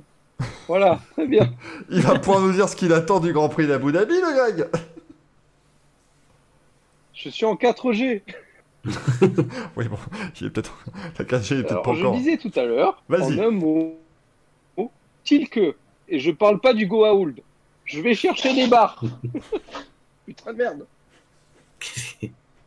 Moi, j'entends rien. Je sais pas si. Euh, c'est jeudi soir, évidemment, c'est la soirée d'envoyé spécial sur France 2, bien sûr. Euh, donc on y est. Attends, Est-ce que j'ai est-ce que j'ai la 4G là? Ah, oh. Alors, ah oui, parce que maintenant il faut, oui, il faut qu'il oui, trouve des barres évidemment de 4G maintenant dans, dans sa maison, ça va être un grand moment bien sûr. Cette porte est superbe, hein. moi je trouve que je la, je préfère vraiment à ma porte à moi si on pouvait faire un échange de porte, Ah ben écoute, ça m'arrangerait. c'est mieux là ou pas? Écoute, c'est un peu mieux, je sais pas si c'est ton tableau Je vais électrique. finir à côté- par abandonner. Je sais pas si c'est ton tableau électrique à côté de toi, ensuite tu vas être, tout va bien, mais Ah si si, c'est mon... C'est un magnifique tableau électrique Superman. On nous dit Greg que maintenant tu, tu es donc Élise. Lucet qui va maintenant se rendre au siège de la FIA pour demander des comptes à Jean Todd par rapport à la ferme d'épis. Ah, je peux dire qu'Élise Lucet a changé là quand même. hein. Euh, mais pour vous dire que ce Grand Prix d'Abu Dhabi, hein, on, va, on va continuer comme s'il de rien Ah n'était, oui, oui, oui, là... Ce Grand Prix d'Abu Grand Dhabi, eh ben, il n'a pas été si mauvais euh, au fil des années, enfin aussi, mais pas tant que ça, puisqu'en en 2009, eh bien, euh, Vettel a gagné euh, facilement après la- l'abandon de Lewis Hamilton, le, le poleman. En 2010, quel scandale, ce titre mondial de Sébastien Vettel, volé évidemment au à la barbe de Fernando Alonso. Vous vous en doutez, je suis outré. Avec, euh, avec un petit pilote russe qui était déjà là, qui faisait. Quel enfer, quel enfer, Vitaly Petrov, vraiment, mais je, quelle, quelle horreur. Est-ce ce que tu vois Est-ce que tu vois les transitions que je te fais quand même Ah, quelle, quelle absolue euh, catastrophe. Oui, on parlera d'un pilote russe dans quelques instants. Restez là, hein, il est là. Alors, vous reconnaissez la photo que j'ai utilisée, évidemment. Euh, il manque juste les, les doigts façon Joule, hein, mais ça, vous pouvez retrouver ça sur le compte Rupteur. Euh, bien entendu. Euh, euh, 2011, euh, là, il s'est strictement rien passé euh, euh, du, tout. 2010, on a quand même Vito Antonio Luzzi qui a failli décapiter Michael Schumacher. hein, C'était quand même assez sympathique, bien sûr, hein, pour bien, bien débuter la- le Grand Prix. 2012, euh, bordélique. Je pense que c'est le mot pour ce Grand Prix. On, on est dehors maintenant chez Greg. Là. Attention euh, Ah oui, non, ça va, c'est Monaco, le confinement, c'est bon, ça passe. Il n'y a pas de souci. Euh, ah, je, je crois que ça va être le titre de la, euh, du replay YouTube. Oh, bon. Ah, Greg est dehors. là. c'est- ça, va être le truc, ça va être l'élément principal de cette émission. Mais donc, Kimi Raikkonen qui avait gagné en 2012, euh, après un Grand Prix complètement fou, hein, pour, euh, en tout cas pour les standards d'Abu Dhabi. Euh, Et 2000 2013, victoire de Vettel comme d'habitude, hein, faut pas, s'inquiéter. Euh, Lewis Hamilton qui remporte le titre mondial en s'imposant l'enfer, en hein. 2014. Euh, 2015, la victoire de Nico Rosberg, hein, c'était le, le moment où il avait lancé sa campagne pour le titre 2016, c'était merveilleux. 2016, la victoire de Lewis Hamilton, euh, mais le titre mondial pour Nico Rosberg en 2017. Valtteri Bottas qui a gagné, hein. Eh, pour ceux que ça concerne, hein, eh ben, eh, Pour ceux que ça concerne. il en gagne des courses le Valtteri, hein. Pole, meilleur tour, victoire. Valtteri, il est, il est sorti de la voiture, il a fait. il a fait back drop, merci d'être venu. Extraordinaire. Stab. Euh, voilà. Il est sur le podium, il a fait. Et voilà, c'était Ouais. extraordinaire. Et puis les deux, dernières, les deux dernières années, les victoires de, de Lewis Hamilton, 2018 où il était sur le podium complètement torse-poil. C'était assez, euh, assez merveilleux. Euh, bien sûr. Euh, mais bon, voilà. Un tout petit peu différent de ce qu'on a eu euh, là euh, d'habitude. Les qualifications seront à 14h samedi et la course à 14h10 dimanche. Donc ça vous permettra de venir tranquillement à 17h30 sur ce live Twitch pour me regarder vous débriefer ce dernier Grand Prix de la saison. Et évidemment, soyons au rendez-vous du Racing Café la semaine prochaine, puisque jeudi prochain c'est la dernière de l'année. On reviendra sur Abu Dhabi et on décernera nos prix euh, pour cette saison euh, 2020. Vous allez vraiment être ravis. On me demande si c'est RMC qui réalise le live de Greg. J'ai peur d'entendre soudainement Patrick Tambay qui va arriver et qui va hurler l'incompétence de, de, de Monaco. Ça va être assez terrible évidemment. Et comme l'a mis Ami Bancaya dans le chat, n'hésitez pas à nous rejoindre évidemment sur le Discord euh, de Michael Duforest, hein, oui, le Discord de moi, hein, tout simplement. Rejoignez-moi sur mon propre Discord. Euh, on parlera du Grand Prix tout le week-end. Attention Greg, tu bouges Ça bouge et ça ne lag pas J'ai du mal à y croire et ça frise. C'est on Non, avec 15 secondes. Ouais, ah, on l'a presque entendu. Oh là là, coup dur. C'est terrible. On va donc s'occuper maintenant, si vous le voulez bien, les amis, du WRC, euh, le rallye, euh, puisque, eh bien, euh, Cocorico, un Français, a gagné à Monza. Et oui, comme quoi, hein, ça arrive parfois, semble-t-il. Monza terre promise pour le sport français cette année, avec donc, eh bien, euh, le titre mondial de Sébastien Ogier, septuple champion du monde des rallyes désormais. Il avait remporté ses six premiers titres d'affilée. Il a fait une petite pause l'an dernier en laissant son titre à, à, euh, à Haute Tanak et il le récupère cette année avec la, sa première saison pour la, avec la, la Toyota. Alors évidemment, l'année WRC a été particulièrement mouvementée quand même, on va pas se, se le cacher puisqu'elle avait commencé tout à fait normalement avec les trois premières rallyes. On était allé euh, au Monte Carlo en Suède où euh, il y avait trois flocons de neige. Je pense qu'il y a eu plus de neige ce week-end à Monza qu'au qu'au rallye de Suède. Euh, et puis le troisième rallye, c'était au Mexique. Au Mexique, où ça avait été arrêté avant son terme avec une victoire de Sébastien Ogier, mais ils avaient dû arrêter à quelques spéciales du but, puisque le Covid est arrivé ce week-end-là. C'était le week-end du Grand Prix. Enfin, il est arrivé plus tôt évidemment, mais c'est en tout cas ce week-end-là où tout a été arrêté un petit peu partout dans le monde. Euh, C'était euh, le même week-end que le Grand Prix d'Australie de, de Formule 1. On a ensuite attendu six mois avant de reprendre au rallye d'Estonie. Euh, qui a été ajouté. En fait, les, les- dans les quatre dernières rallyes de l'année, je crois qu'il n'y avait que la Turquie et la Sardaigne hein, finalement qui étaient euh, prévues au, Mm. au programme. La Turquie, donc, qui avait été remportée par Elvin Evans. Euh, la Sardaigne en octobre. On devait avoir le rallye d'Ypres en Belgique.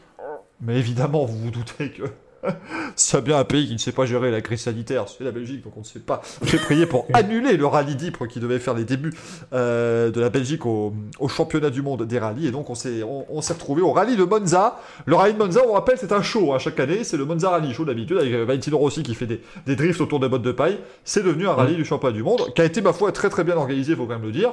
Euh, Mais- Ils ont fait ce qu'ils pouvaient. Voilà, alors évidemment, il y avait un petit peu de gymkhana sur, sur, le, sur le circuit de Monza, mais ils ont fait vraiment ce qu'ils pouvaient. Et Sébastien Auger qui a remporté ce rallye et le titre de, de champion du monde. Euh, Manu, tu seras à mon avis d'accord avec moi, aidé aussi par la grosse erreur de son équipier, Elfie Evans, dans des conditions très piégeuses. C'est ça. En fait, c'est très dommage puisque, enfin, c'est dommage pour Evans qui avait, euh, qui avait réussi à à peu près garder la- le contrôle et en fait, il est sorti dans hum, l'avant-dernière spéciale de la journée. La dernière a été annulée parce que les conditions météo étaient trop mauvaises. Il y a eu beaucoup d'accidents dans la 10 et la 11 en fait, et la 12 a été annulée. Et il y a, il y a de quoi être frustré parce qu'il était pas loin de l'arrivée.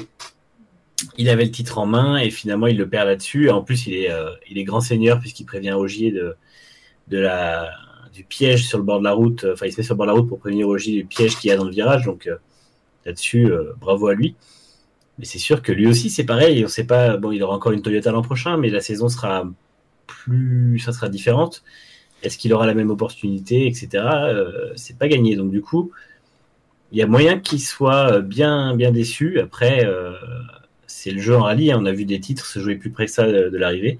Hmm. Je pense notamment à 1998 où Sainz avait euh, perdu le titre à 500 mètres de l'arrivée du rallye et de la saison.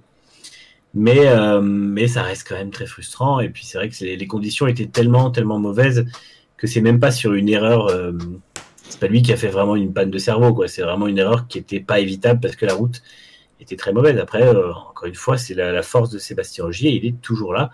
Et dès qu'il y a des, dès qu'il y a des choses à récupérer, à rattraper, il le fait. Donc, euh, c'est là-dessus, bravo à lui, il est toujours présent, quoi. C'est le rallye, hein, effectivement. euh, Le, le rallye, ce sont aussi ces conditions de piste euh, difficiles euh, qui nous permettent d'avoir de, de- de sacrés spectacles. Greg, euh, Gaël, pardon, qu'est-ce que tu as pensé, toi, de, de cette euh, saison de WRC On demandera peut-être aussi à Greg, car je vois Greg cligner des yeux, donc ça me dit qu'à mon avis, sa collection est maintenant réparée. On dirait. Ah, ça ouais, ça va. va. c'est bien, hein. complètement pas évident. Il est revenu Il est là Il est bien dû. Ouais, cette, cette saison était, était, était compliquée à gérer, l'air de rien, parce qu'elle était beaucoup plus courte. Six rallyes, c'était pas évident. 7, 7, 7, 7. Euh, 7, effectivement. Euh, mais ce rallye Monza, ouais, quel, quel finale, quel, spectacle. Euh, Evans arrive avec 14 points d'avance sur Seb Ogier. Donc on se dit, hmm, bon, euh, les chances d'Ogier sont quand même assez faibles. Euh, dans l'absolu, euh, Neuville et Tanak étaient aussi titrables, mais il aurait fallu vraiment une catastrophe pour Evans et Ogier pour que les deux de derrière euh, soit titré. Il fallait victoire plus les, points bonus de la Power Stage.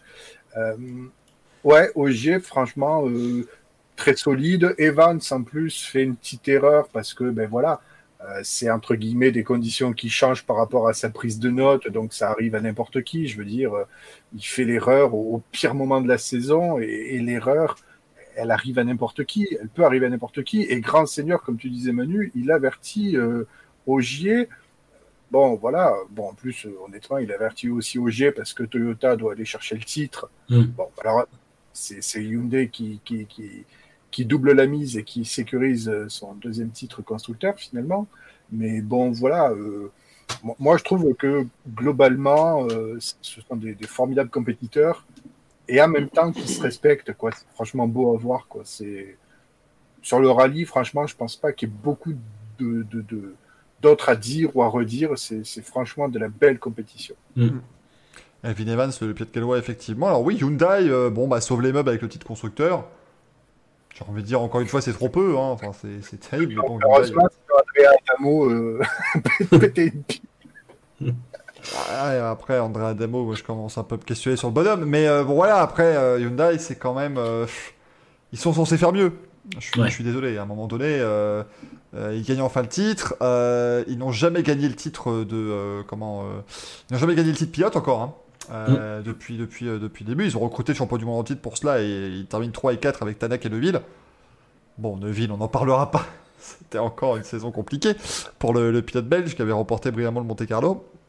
Euh, mais voilà, est-ce que Hyundai, il n'y a pas quand même un petit quelque chose à faire Surtout que maintenant, Toyota va quand même récupérer une équipe d'usine. Euh, C'était une équipe d'usine, mais c'était l'équipe, la structure de Tommy McKinnon.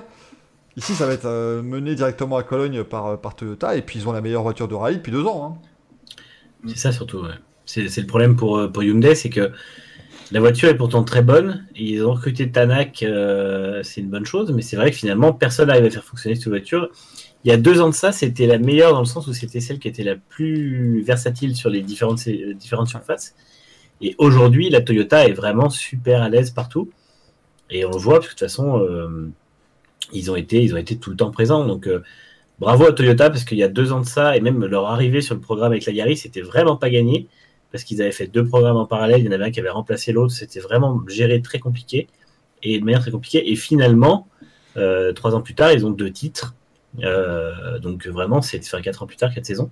Et vraiment, c'est euh, bravo à eux, et surtout, c'est les seuls à avoir battu euh, Ogier euh, avant de le recruter et de gagner avec lui. Donc pour le coup, ça montre que c'est eux qui ont vraiment, qui ont vraiment maîtrisé le truc. Hyundai, maintenant, je ne sais pas si la voiture a des limitations ou si s'il y a un problème avec les pilotes ou la prise en main, je sais pas.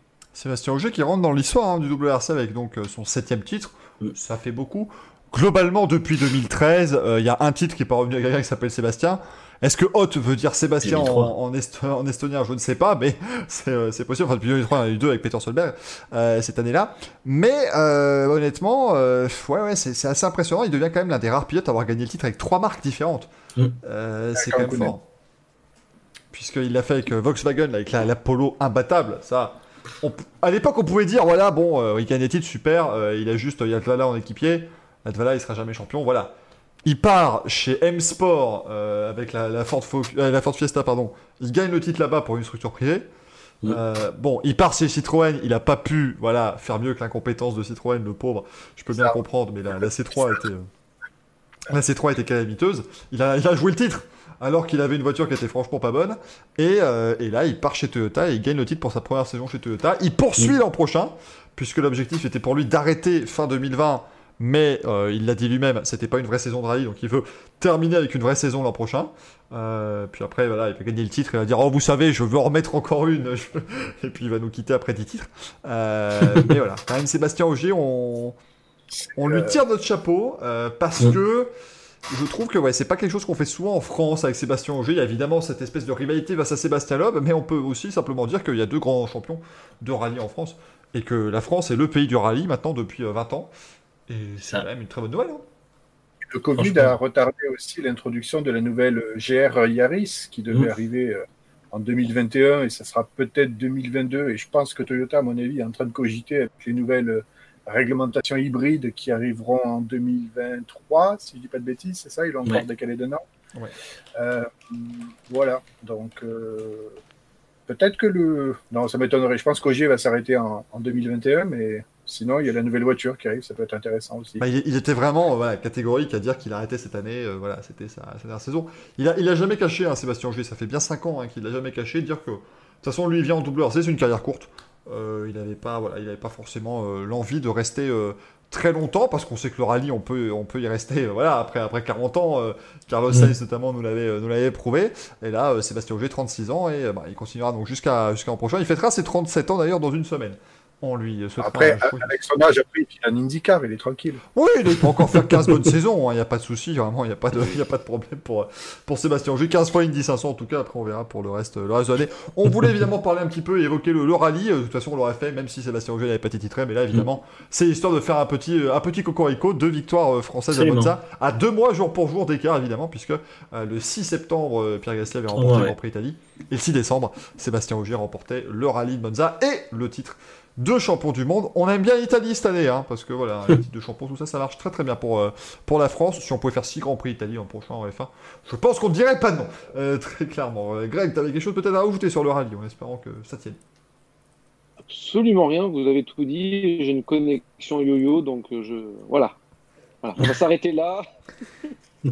C'est dommage que Yo-Yo n'ait pas été ajouté au, au sport de Non, Paris non. 2024 parce qu'il aurait vraiment eu la chance là, de, de jouer une bonne médaille. Malheureusement, petite pensée pour Greg, comme le dit Vicky. Rassure-toi, Greg, Non, je reçois des centaines de messages de soutien. Euh, voilà, vraiment, euh, ton histoire touche euh, vraiment nos, nos spectateurs et ils sont là pour toi. Donc, euh, euh, on, on fera un communiqué demain hein, qui passera sur, euh, Alors, sur, sur Voilà. évidemment. On mettra un communiqué où Greg remerciera évidemment voilà, tout le monde qui a donné la force et le courage de se battre Voilà, et de continuer pour euh, récupérer une collection euh, décente. les meilleurs Bon. fans. Une cagnotte.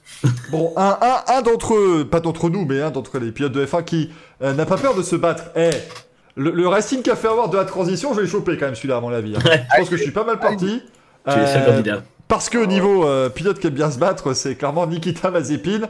Euh, le, le pif de Kalou Mailot euh, euh, s'en souvient encore. Bon, pour être, pour être euh, honnête, je, voilà, on, on en a parlé évidemment avant, avant l'émission. C'est évidemment logique qu'on va parler de, qu'on qu'on parle aujourd'hui de, de Nikita Mazepin. C'est tout à fait normal, euh, puisque le gaillard a quand même été sacrément dans l'œil du cyclone ces, ces derniers jours.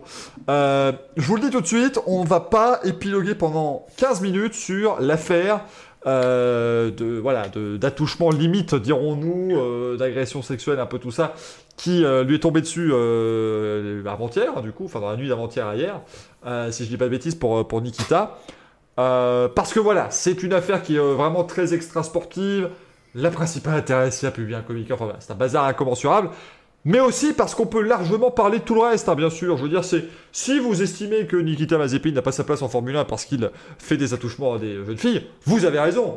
Mais vous pouvez aussi dire qu'il n'a pas sa place en F1 pour plein d'autres raisons, et on peut un petit peu vous euh, dire ça et là. C'est Excusez-moi, je vous retrouve ce qui s'appelle mail aussi, mais ça va être assez compliqué. Mais donc, Nikita Mazepin, tout commence il y a quelques années où il a cru bon, évidemment, d'aller foutre un point dans la gueule de Calou Mailot, euh, parce qu'il était pas très content euh, d'une manœuvre en piste, hein, si je dis pas de bêtises. Euh, En essai libre. on est... bah oui, bah oui, à un moment donné, oui. Tu veux pas que ce soit en Parce course non plus. C'était voilà, c'est ça, c'était ni en qualif, c'était en course, c'était en essai libre. Ça n'avait pas plu parce que euh, Elot n'avait pas laissé la place à, à Mazepin en piste. Il a, il a chopé un œil au beurre noir, hein, quand même, Calou Mailot, hein, sur le Mm. bout, et il avait euh, quand même euh, le nez, euh, euh, pas fracturé, je crois, mais assez bien abîmé quand même. hein, donc euh, c'était, c'était quand même pas mal. Euh, et, puis là, et, puis là, écoutez, qu'est-ce qu'il nous a fait depuis, euh, depuis son retour, enfin depuis son, son annonce d'être pilote de Formule 1, à part euh, le fait d'être allé voir George Russell pendant un des lives de George Russell sur Instagram et d'écrire dans le chat, j'ai, je connais ton secret que certains appelleraient un coming out. Voilà, bon, à part ça, qui, qui est absolument à vomir, euh, à, à part le fait qu'il a envoyé des euh, messages privés sur Twitter à des jeunes femmes en leur disant euh, Viens, je donne mon numéro, passe sur un week-end de Grand Prix, envoie-moi des nudes, et puis euh, si c'est sympa, passe sur un week-end et on va s'amuser. Voilà, bon, qu'est-ce que vous voulez qu'on dise? À un moment donné, le gaillard n'est pas défendable, et pourtant, bah, il est totalement défendu par As et par, par la FIA et la Formule 1 qui ont publié moult Tu communiqués peux pour pas dire lutter contre l'argent. Voilà, c'est ça, t'as tout à fait raison, Greg. À un moment donné, c'est quand même extraordinaire. Les mecs sont à dire, oui, euh, ce qu'il fait est intolérable, voilà, euh, mais bon. ah, ça a globalement expliqué qu'ils avaient besoin de pognon, hein, en, en ne le disant pas, mais on se doute que ce sont les raisons. Et la FIA a dit, mais vous savez, c'est deux problèmes de A, si on les laisse le régler et on les soutiendra, peu importe le, Peu importe qui. Donc voilà, je, je vais vous laisser parler de ça parce que moi je trouve que c'est à vomir et voilà, je, je risque de ne pas être très euh, politiquement correct, mais euh, que voulez-vous Euh, Le, le comble, c'est une écurie américaine qui prend de- des fonds russes, d'un oligarque russe. C'est ça qui est magique dans tu l'histoire. Ouais, Grey. Ah, mais je l'entends pas, moi. gars. Ah, ah, d'accord. mais il, il vient de parler. Ah, moi, j'entends. Il, il vient de parler. Ah ouais. Non, mais c'est sûr, comme, comme dit Greg, euh, c'est c'est un, un russe qui sponsorise une équipe américaine, donc déjà, c'est. euh, c'est euh, c'est vrai que c'est- c'est marrant, mais après, ouais, au-delà de ça, il y a quand même le problème de. Enfin, tout ça pose des gros problèmes. Je pense que As, ils, ils pourraient, ils auraient les moyens, ils s'en sépareraient dès maintenant, parce que Steiner, quand on voit les câbles qui pétaient euh, à devoir gérer Grosjean et Magnussen, qui étaient pourtant des gens très très bien et des bons pilotes, euh, enfin des pilotes, en tout cas depuis deux ans, propres en piste, euh, c'était déjà tendu. Donc euh, là, devoir gérer, euh, devoir gérer un, un énergumène pareil, euh, ça risque d'être très compliqué. Euh, sur l'affaire elle-même, je, je ne vais pas épiloguer dessus. euh, J'ai déjà pas mal à parler sur Twitter, mais de toute façon, pas comme toi, Michael, je trouve ça à vomir. Après, le, problème qui, se pose à moi, c'est comment ça se retrouve en plus en ligne sur son propre compte. Ça, ça me paraît, mais ça montre qu'il est complètement déconnecté, même si, bah, d'après le communiqué officiel, c'est pas lui. Mais bon, voilà, D'après même... la madame en question, elle a dit Oh, fais une petite blague, c'est rigolo. Hmm. C'est drôle ce genre de blague. Moi je vais vous faire pareil. On fait pareil, hein. je vais vous amener quelqu'un, une copine, hein, comme ça, une amie, et puis vous allez la, la ploter, puis je poste ça sur Euh, Instagram. ça. On va rire. C'est n'importe quoi. L'in- L'instant Pascal Pro. Oui, mais il voulait toucher, toucher une Audi TT. Il a touché les TT de la dame. ça vous choque. vous, Et me coupez pas. C'est vrai, c'est dommage, on peut, on peut pas faire une Pascal Pro inversée. Il y en a pas un de vous trois qui pourrait dire que ce qu'il fait c'est très bien. Comme ça. Mais vous ne pouvez pas dire Mais- ça, mais c'est Mais pas. c'est insupportable votre attitude Mais c'est incommensurable ce que vous faites, Greg, enfin Qu'est-ce que c'est que je veux dire que dans des des émissions de, dans des émissions Twitch et de paroles comme sont décentes, vous vous rendez pas compte de ce que vous faites C'est insupportable Non, mais c'est vrai que je- là, pour le coup, je pense qu'on est tous les quatre d'accord. hein. Mais euh, Bah, J'ai envie Mais de dire ouais. encore heureux, sinon vous n'êtes plus dans le Racing Café. Non, mais je veux dire, on est, on est tous les quatre d'accord. Au-delà de la- de la- de l'affaire elle-même, on est tous d'accord sur Mazepin lui-même. C'est que euh, le problème, c'est que As n'a pas les moyens. Je pense que Steiner est dégoûté euh, parce que les, les- les propos qu'il utilise sont assez forts. As dit que c'est un comportement odieux quand même, donc c'est quelque chose d'important. Mais à la fin, je pense que ça va être enterré, même si du coup, en- je pense qu'en interne, il va pas avoir une aisance absolue euh, dans son équipe. Euh, la FIA et la F1, euh, désolé de dire ça comme ça, mais c'est pas de couilles, pas d'embrouille. Donc euh, du coup, nous, on se met derrière, derrière As en disant, bah écoutez, faites ce que vous voulez. Euh, nous, on, vous soutient. Mais en fait, le problème, c'est qu'il faut soutenir la F1 au bout d'un moment. C'est-à-dire, c'est pas à As de soutenir la F1 en disant, euh, en, super- en se séparant d'un pilote dont elle a besoin pour vivre. Donc, c'est dommage. C'est très dommage parce qu'il rate encore une occasion de montrer que le respect, la, di- enfin, ils ont beaucoup parlé de respect de, quand ils ont fait leur, leur truc sur la diversité, tout ça. Ils ont raté une occasion de montrer que le respect est crucial en F1. Et je trouve ça, c'est vraiment dommage. Et puis voilà, après, l'affaire en elle-même est dégueulasse. Donc, de toute façon, euh, quoi dire de plus Euh, je, trouve, voilà, ça, ça encore. euh, je trouve dommage de voir beaucoup de gens sur les réseaux sociaux qui essaient de lui trouver des excuses. Ça, c'est autre chose. Mais ouais, euh, ouais, bah oui, ça, bah après, ça, sur les réseaux sociaux, à un moment donné, hein, c'est ça. Euh, non, voilà, mais c'est vrai que ça, c'est. il, il pourrait être chroniqueur dans l'heure des pros, je sais pas, mais voilà, il pourrait effectivement aller, s'amuser, Nikita. Mais moi, je, je, je veux faire un parallèle, euh, Manu, parce qu'on on en parlait. Alors, on ajoute en plus à ça le fait qu'en piste, il est absolument insupportable euh, et qu'il a failli nous en satelliser 3 ou 4 à, à Sakir euh, le week-end dernier. Euh, rien que pour ça, en fait, moi, il aurait pas sa place en F1, mais bon, que voulez-vous, ça c'est pas encore. On peut pas non plus totalement le, le dire. Voilà, il peut pas. on peut pas dire à un pilote juste parce qu'il fait des, des défenses limites qu'il n'a pas sa place en F1. Euh, mais, mais par contre, moi, je, je, je veux faire un petit parallèle avec ce qu'avait fait Santino Ferrucci, un autre, un autre sacré phénomène, qui a été immédiatement personnel dans le gratin. Je veux dire, il s'est fait virer de son équipe, euh, alors que finalement, bon, bah oui, d'accord, il y a eu. Il y a eu insulte raciste évidemment envers son, son équipier. Il y a eu l'affaire de la voiture Trump. Il y a eu l'affaire du, du téléphone portable. Il en a eu des casseroles, ça je ne dis pas. Mais là, Mazepin, euh, bon, il commence à en avoir énormément des casseroles et personne ne bouge le petit doigt. Et juste un truc avant de passer la parole à, à quelqu'un d'autre, c'est que il faut se rappeler quand même qu'il y a quelques semaines de ça, la FIA a ouvert une enquête sur Hamilton parce qu'il avait un message politique sur son t-shirt. Donc, c'est pas qu'ils sont pas capables d'ouvrir des enquêtes quand il le faut. Du coup, la question devrait se poser, c'est pourquoi euh, il y a des tels passe droits sur des affaires aussi graves et sur des gens qui accumulent en fait, parce que l'affaire c'est juste la dernière pierre de l'édifice, mais euh, comme tu disais Michael, ça a commencé il y a 4 ans quand il a frappé un autre pilote. Euh, c'est, enfin, je veux dire, encore une fois, il a frappé un autre pilote. Dan Tictum avait été suspendu pour avoir percuté un pilote sous safety car. Donc c'était, c'était normal qu'il soit suspendu. Mais encore une fois, Mazepin passe au milieu de tout de manière totalement euh, incompréhensible. Et rien que notre ami, euh, notre ami Kung Fu Karting euh, italien il y a quelques semaines, il a été banni hein, aussi. Donc, euh, Et il y a bien, comme le dit le point J, il y a bien une licence à points hein, en, en Formule 2. Euh, qui est un système légèrement différent de la F1, c'est-à-dire que si vous, par exemple, vous arrivez à 12 points en course 1, vous pouvez quand même faire la course 2 et vous êtes banni pour le week-end suivant. C'est par meeting que ça, ça fonctionne, mais notre cher Mahavir Raghunathan, formidable pilote de Formule 2, lui, il a réussi quand même à perdre sa licence deux fois. Euh, bon, en, en plus d'être à 8 secondes des meilleurs, il était En plus, un an. euh, voilà, c'était très très grandiose. Très très grandiose. Et il lui restait un seul point après ce week-end. C'était très limite, mais maintenant sa licence revient à zéro, hein, si je dis pas de bêtises, euh, Mazepin, euh, puisqu'il est toujours censé faire ses débuts en Formule 1 euh, l'année prochaine. Euh, Greg, est-ce que tu aurais euh, quelque chose à dire? Ou Gaël, hein, l'un de vous deux, l'un des G Ouais, enfin, moi j'ai un problème, j'entends plus Greg, donc euh, je sais même pas si je lui coupe la parole ou pas. Mais... Il est juste triste, mais il ne parle pas, tu peux y aller, euh, mon cher. Je me suis Euh, comme un Sur le cap. cas Mazepin, moi je suis très en colère. Très en colère, su- déjà vis-à-vis de la FIA. Euh, se communiquer, c'est un petit peu n'importe quoi. On se range derrière la vie de Haas, c'est un petit peu facile. Euh, alors, il y a le sportif et l'extra-sportif. Si on parle du sportif, je suis désolé, mais avec ce qu'il nous a montré à Sakir, j'ai envie de dire, alerte à l'enlèvement, où sont les drapeaux noirs? On les Après, a il a fait, brûlés il a fait en la course aussi. donc ça a quelle année on a brûlé les drapeaux noirs quoi Moi, je me pose la question. Donc, si on commence un petit peu à euh, passer l'éponge rapidement sur ses comportements, et c'est pas les deux fois cinq secondes de pénalité qu'il a pris que ça va changer la mentalité du garçon. Donc ça, déjà, je trouve ça un petit peu choquant. Et sur l'extra sportif, alors, je ne veux pas commenter euh, l'histoire euh, de voilà de, de, de, de cette, ces attouchements et etc. parce que il y a le fond et la forme. Donc sur ça le reste à fond, vomir, hein, je- parce que je veux pas non plus qu'on croit qu'on. le, Non, non, bien sûr. sur le fond, on n'a pas tout, tout, tous les détails, mais déjà de ce qui nous a été, euh, entre guillemets, permis de voir, c'est juste à vomir, effectivement, et c'est juste cette forme-là que, que, que- qu'on dénonce un peu. Mais je suis désolé, euh, la FIA et la F1 pourraient quand même avoir un droit de regard parce que quand les pilotes euh, veulent arriver en Formule 1, euh, ils gravissent euh, l'échelon des monoplaces et des formules de promotion.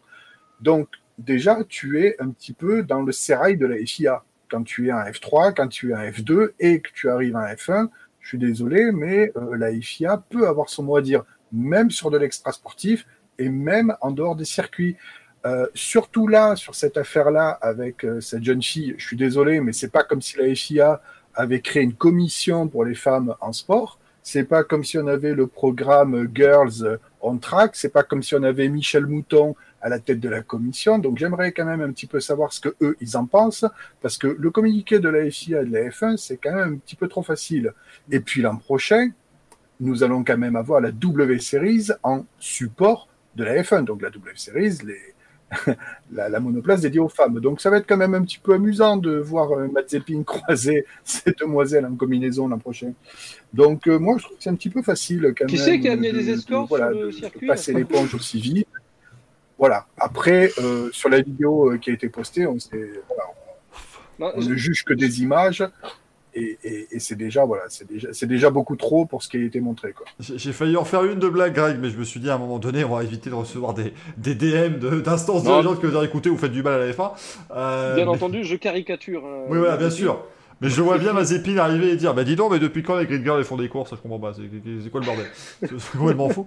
Euh, mais c'est vrai que oui, il y a W Series. Bon, après, après, ça, on pourrait aussi faire une émission sur euh, est-ce que W Series a sa place? Ça, ça pourrait être encore un autre débat. Bien sûr, je vous ai mis un petit sondage, hein, les amis du chat, si vous voulez. Nikita Mazepin a-t-il sa place en Formule 1 C'est un sondage où on ne sait pas ce que vous votez. Vous avez donc le droit de voter oui si vous le pensez, sans devoir vous défendre. Euh, parce que sinon, évidemment, si on sait qui vote, ça fait le genre de sondage où tu peux pas voter autre chose que non, bien sûr. Euh, vous me dites, moi j'ai peur pour Latifi prochaine. Officiellement, on sait pas qui vote, mais officieusement, toi tu sais tout. Alors, moi j'ai pas assez d'infos, je suis très déçu. Euh, Twitch fait vraiment mal le, le, le truc et je n'ai pas les infos, je suis vraiment très très déçu. Twitch en Russie, par contre, tu peux tout savoir. Voilà, tu sais même avant même qu'il vote qui pense quoi, et ça c'est quand même très fort. Évidemment. Euh, mais voilà, bon, Nikita Mazepin, c'est quand même. Euh... Alors j'ai lu des, des, avis de gens qui disaient oui, mais euh, qu'est-ce qu'on aurait dit de Jameson si les réseaux sociaux existaient? Mais il a jamais, il a Il a jamais, fait ça. Alors, Alors, d'accord, à chaque Grand Prix, il, il- il avait des relations intimes avec une fille différente, mais ils étaient, ils étaient des consentants, il était juste playboy, il y avait rien de voilà. Si, c'est pas... si je puis me permettre, alors je vais faire une analyse, on va dire, euh, par rapport à ce que j'ai pu lire sur, le, euh, sur les réseaux sociaux et compagnie. Alors James Hunt, déjà, c'était une autre, une autre époque. ok? Mm. C'était la, la liberté sexuelle, etc. Il y avait pas mal de choses. Et je pense que la femme n'est pas considérée de la même façon. C'est-à-dire que là, si on regarde ce qui s'est passé avec Maspin, comme vous l'avez dit, on n'a pas tous les éléments. À savoir que la fille, quelque part, semble, entre guillemets, consentante. Mm. Elle est à l'arrière d'une voiture, elle fait un geste un peu obscène, etc. Mais ce qui est bizarre, c'est qu'elle repousse le gars et qu'après ça, ils se désabonnent mutuellement de leur propre compte Instagram pour qu'ensuite elle balance un communiqué en story en disant Non, mais c'est mon pote, euh, vous inquiétez pas, il n'y a aucun souci. Ce qui sous-entend, et je- on ne sait pas les- les- le fond de l'affaire, que je, je me, je, je répète, hein, je me fais un peu l'avocat du diable, à savoir que euh, si on regarde et qu'on a une vision euh, un peu comme ça de, la chose, euh, on se dit bon ben écoute, elle a pris sa petite valise de billets et on n'en parle plus. Voilà, en soi, il n'y a pas eu mort d'homme. On ne sait pas ce qui s'est passé après la vidéo. On ne sait pas ce qui s'est passé avant la vidéo non plus quelque part. Donc voilà. Mais il y a des filles qui ont réagi du coup, à savoir que quand vous êtes avec un mec comme ça, vous savez pas trop comment réagir. Vous êtes en caméra, la nana en plus est pas en possession de tous ses moyens. C'est-à-dire que euh, ce geste gêné là de le pousser, on le voit très bien, c'est peut-être une façon de dire euh, t'es bien gentil. Elle est quand même avec deux mecs qui techniquement peuvent s'arrêter sur le bord de la route, la coincer à l'arrière du Cayenne et lui faire sa fête. Donc euh, façon de parler, elle est un peu le cul entre deux chaises. Bien sûr. Donc, moi, je parle pas pour cette, cette, cette fille, parce que quelque part, s'il faut ce qu'elle a dit en Insta Story, c'est purement la vérité. Euh, ça, techniquement, on le saura pas, parce qu'il y aura toujours un sens critique derrière, euh, derrière ça. Euh, surtout que derrière, comme j'ai dit tout à l'heure, ce sont les, les oligarques, et les oligarques sont très forts pour masquer les, les choses de la vie. C'est pas qu'en Russie, en France aussi, si vous tapez un, si un fils de ministre écrase un Pékin moyen, croyez-moi que ça va pas se savoir. Ouais. Voilà. Donc c'est comme ça dans tous les pays. Voilà. Donc si vous voulez, cette façon de voir les choses, j'avais eu euh, une discussion avec euh, avec euh, une, une fille sur Twitter justement par rapport au dernier truc, la, la nana qui, qui, justement mettait les screens de Maspin où j'ai marqué, euh, je, je cautionne pas ce que fait Maspin, à lui demander des nudes, etc. Mais la nana lui dit euh, texto, va falloir gagner euh, ta pitance si tu veux vraiment voir des photos de mon cul. J'ai dit, bah, techniquement, quelque part, elle est en train de collaborer en disant, euh, bah écoute, moi je vais, c'est donnant donnant. euh, moi tu m'invites sur les sur les courses et moi je vais venir euh, et moi je, je viens de t'envoyer des photos un peu olé olé. Mais elle m'a dit, moi j'étais du côté de la nana. C'est-à-dire qu'on ne sait pas trop comment répondre. Ce sont des gens qui sont quand même, entre guillemets, importants. On ne sait pas trop la position de la nana, ce qu'elle veut faire dans la vie, etc. S'il faut, ce sont des gens qui, demain, tapent à la porte et tu ouvres, il y a... on part dans des extrêmes et dans du caricatural, mais tu retrouves un poisson planté dans ta porte. Donc tu te dis, bon, bah écoute, euh, t'as tapé... euh, Enfin, t'as frappé avec... Tu t'es amusé avec les mauvaises personnes. Donc, euh, je pense qu'on n'a pas toutes les, cartes en main. Et ne serait-ce que notre jugement d'être un peu trop prude quelque part, je veux dire, vaut mieux à la limite être prude et juger quelqu'un par rapport à ses faits passés. Je veux dire, le mec, comme tu as dit, enfin, comme vous l'avez dit, il a un bagage, ce mec. Ah. C'est-à-dire que c'est pas Mm. sa première tentative. Euh, il, a une réputation un peu sulfureuse. Euh, ne nous le cachons pas. Euh, ce qu'il a fait l'autre jour dans la voiture, il n'a pas fait que toucher les seins innocemment. Ça aurait pu aller peut-être un peu plus loin, etc. Et peut-être que ça allait plus loin derrière, on le saura jamais. Voilà. Donc Mm. vraiment, c'est le truc de dire ouais, James Hunt, etc. autre époque, autre mœurs, autre personnage. James Hunt, il avait un petit côté séducteur quand même. Lui, il a un petit côté. Et viens là, viens. Oui, bah voilà, non mais c'est ça, c'est un peu. euh, C'est ça. Ah, Il y en a, c'est c'est pareil avec le pilote de, de F3, hein, je crois, qui se filmait, euh, lui, euh, en train de rouler à 200 à l'heure. Enfin bon, il- style russe, à restaurant et il compagnie. disait oui, mais c'est pas moi qui filmais, c'était pas. Voilà, bon. Et là, Etienne n'a toujours rien dit. hein. Non, mais ils s'en voilà, ils s'en foutent un peu, mais c'est. En fait, Je, je reprends un peu moi ce que disait Mila dans le chat, qui disait j'ai pas envie que mon sport et ma plus grande passion dans la vie soient reliés d'une façon ou d'une autre à ce genre de mec. Et en fait, moi, ce qui me, ce qui, ce qui me gêne, c'est que parfois, bon bah, voilà, on a, on a quelqu'un qui fait partie du paysage pendant des années, on apprend un truc terrible sur lui et il est paria Mm. immédiatement et c'est une catastrophe. Et, et ça ruine aussi des fois des vies sur des, des on-dit, parce qu'il faut aussi parfois le dire, euh, voilà, il y a des choses. Le tribunal populaire, quand même, euh, bon, on en a Mm. soupé, on en soupera encore très longtemps. Et parfois, tu peux quand même ruiner des carrières sur des, des choses aussi où le mec n'est pas, ou, la fille, c'est aussi parfois, euh, bien sûr, il y a aussi ce genre-là, mais où la personne n'est pas impliquée. Mais ici, moi, ce qui me gêne, c'est qu'on a tous les éléments, tout est déjà prouvé, et on va lui dérouler le tapis rouge l'an prochain. C'est un peu. euh, En fait, le problème pour rebondir justement sur le, le fait de dire de ne pas associer la F1 à ça, c'est qu'il y a un point du règlement de la F1 qui permet justement à la F1 de dire nous, on veut pas de ça chez nous. Et euh, alors, pas de problème qu'ils ne jettent pas les gens n'importe comment, mais au moins lancer une enquête, lancer quelque chose, mettre le pilote sous vrai, euh, sous une loupe, et que chacun de ses faits et gestes soit passé au crible et qu'on lui fait ce qu'il a fait avant. Et en fait, en gros, au bout d'un moment, il faut que euh, la F1 se dise, nous, on peut pas accepter, parce que même s'il n'y a pas, encore une fois, le débat sur le consentement, tout ça, déjà, c'est pour moi, ça reste quand même assez euh, honteux. Et en plus, de toute façon, il y a quand même attouchement, vidéo postée, euh, et c'est déjà trop. En fait, la F1 est déjà en train de se mettre à moitié dans, cette dans cette même image que ça. Et je veux dire, en NASCAR, quand il y a un pilote qui fait quelque chose, que ce soit ils prennent de la drogue, euh, Kyle Larson qui avait, qui avait dit euh, le N-word euh, sur une vidéo, tout ça, le pilote est viré et ensuite on lui propose de faire un, un- ce qu'ils appellent le road to recovery où le pilote Un doit re- ouais, un stage en gros pour remontrer qu'il est, euh, qu'il est apte et qu'il a compris ce qu'il a fait. Et je trouve ça pas mal. Et en fait, je, je ne comprends pas. Là, aujourd'hui, la question que je me pose entre l'affaire du pilote qui roule à 230 dans un, dans un Urus, euh, Mazepin, etc., je ne comprends pas ce qu'attend la F1 pour montrer l'exemple et marquer l'exemple en disant voilà, là, ça, c'est, ça a dépassé la ligne, on ne va pas plus loin, maintenant, on arrête. Et en fait, je ne comprends pas, euh, parce que là, on est en train de justement cautionner ce genre de choses indirectement, et, euh, et c'est, la, beaucoup la trop dangereux. qui a, une grande, qui a une grosse politique en ce moment sur la sécurité routière. Aussi, Hein Voilà. ils ont deux campagnes de sécurité routière. Et, et- et Todd qui a sorti son livre. Et Deleda qui poste sa vidéo à ce moment-là. c'est ça. Ce Ah qu'il mais ne faut pas faire. ah, mais c'était un atelier C'était les tutos. Ne faites pas ça. Ah merde Non, mais voilà, c'est, c'est, J'ai ouais, un, bouquin, un- un bouquin, ça tourne mal. Explication. Non, mais c'est c'est vrai que moi, c'est. euh, je sais pas, j'ai du mal à comprendre pourquoi ils ne montrent pas l'exemple et j'ai du mal à comprendre que. Qui, qui se laisse. euh, Enfin, qui, ouais, qui déroule le tapis rouge, comme tu dis, à un pilote qui a, qui a déjà montré largement ses limites humaines au-delà de ses limites en piste. Et Surtout qu'il n'y a pas une seule réprimande, en fait. Et il se range du côté de l'équipe, c'est-à-dire que l'équipe, on ne sait même pas euh, quel communiqué elle va sortir pour dire euh, bon, ben Mm. voilà, on a réglé ça en interne. Ça se trouve, on ne sait même pas ce qui va en sortir de Mais l'histoire. Ne soyons pas, ne soyons pas naïfs. Ils vont sortir un beau discours. C'est comme tu dis. Manu. euh, tu dis Manu. on- on- ils vont, s'ils pouvaient nous prouver. Mais demain, ils te prouvent par A plus B que la nana était totalement consentante, qu'ils étaient tous passablement éméchés et que c'était juste une connerie d'adolescents, parce que ce sont des grands adolescents à ce niveau-là. hein. Le Est-ce que tu vas, voilà, est-ce que tu vas les croire? Est-ce que tu vas... Moi, je pense pas. Tu, tu parles, Michael, du tribunal populaire. Je pense que quelque part, on l'a déjà condamné. Euh, je vais pas dire ce pauvre garçon. Euh, sais pas ce que je dis. Je veux dire, on l'a déjà condamné justement par rapport à son passif, parce qu'on connaît son personnage et sa personnalité. C'est un garçon qui a quand même une case. Ok?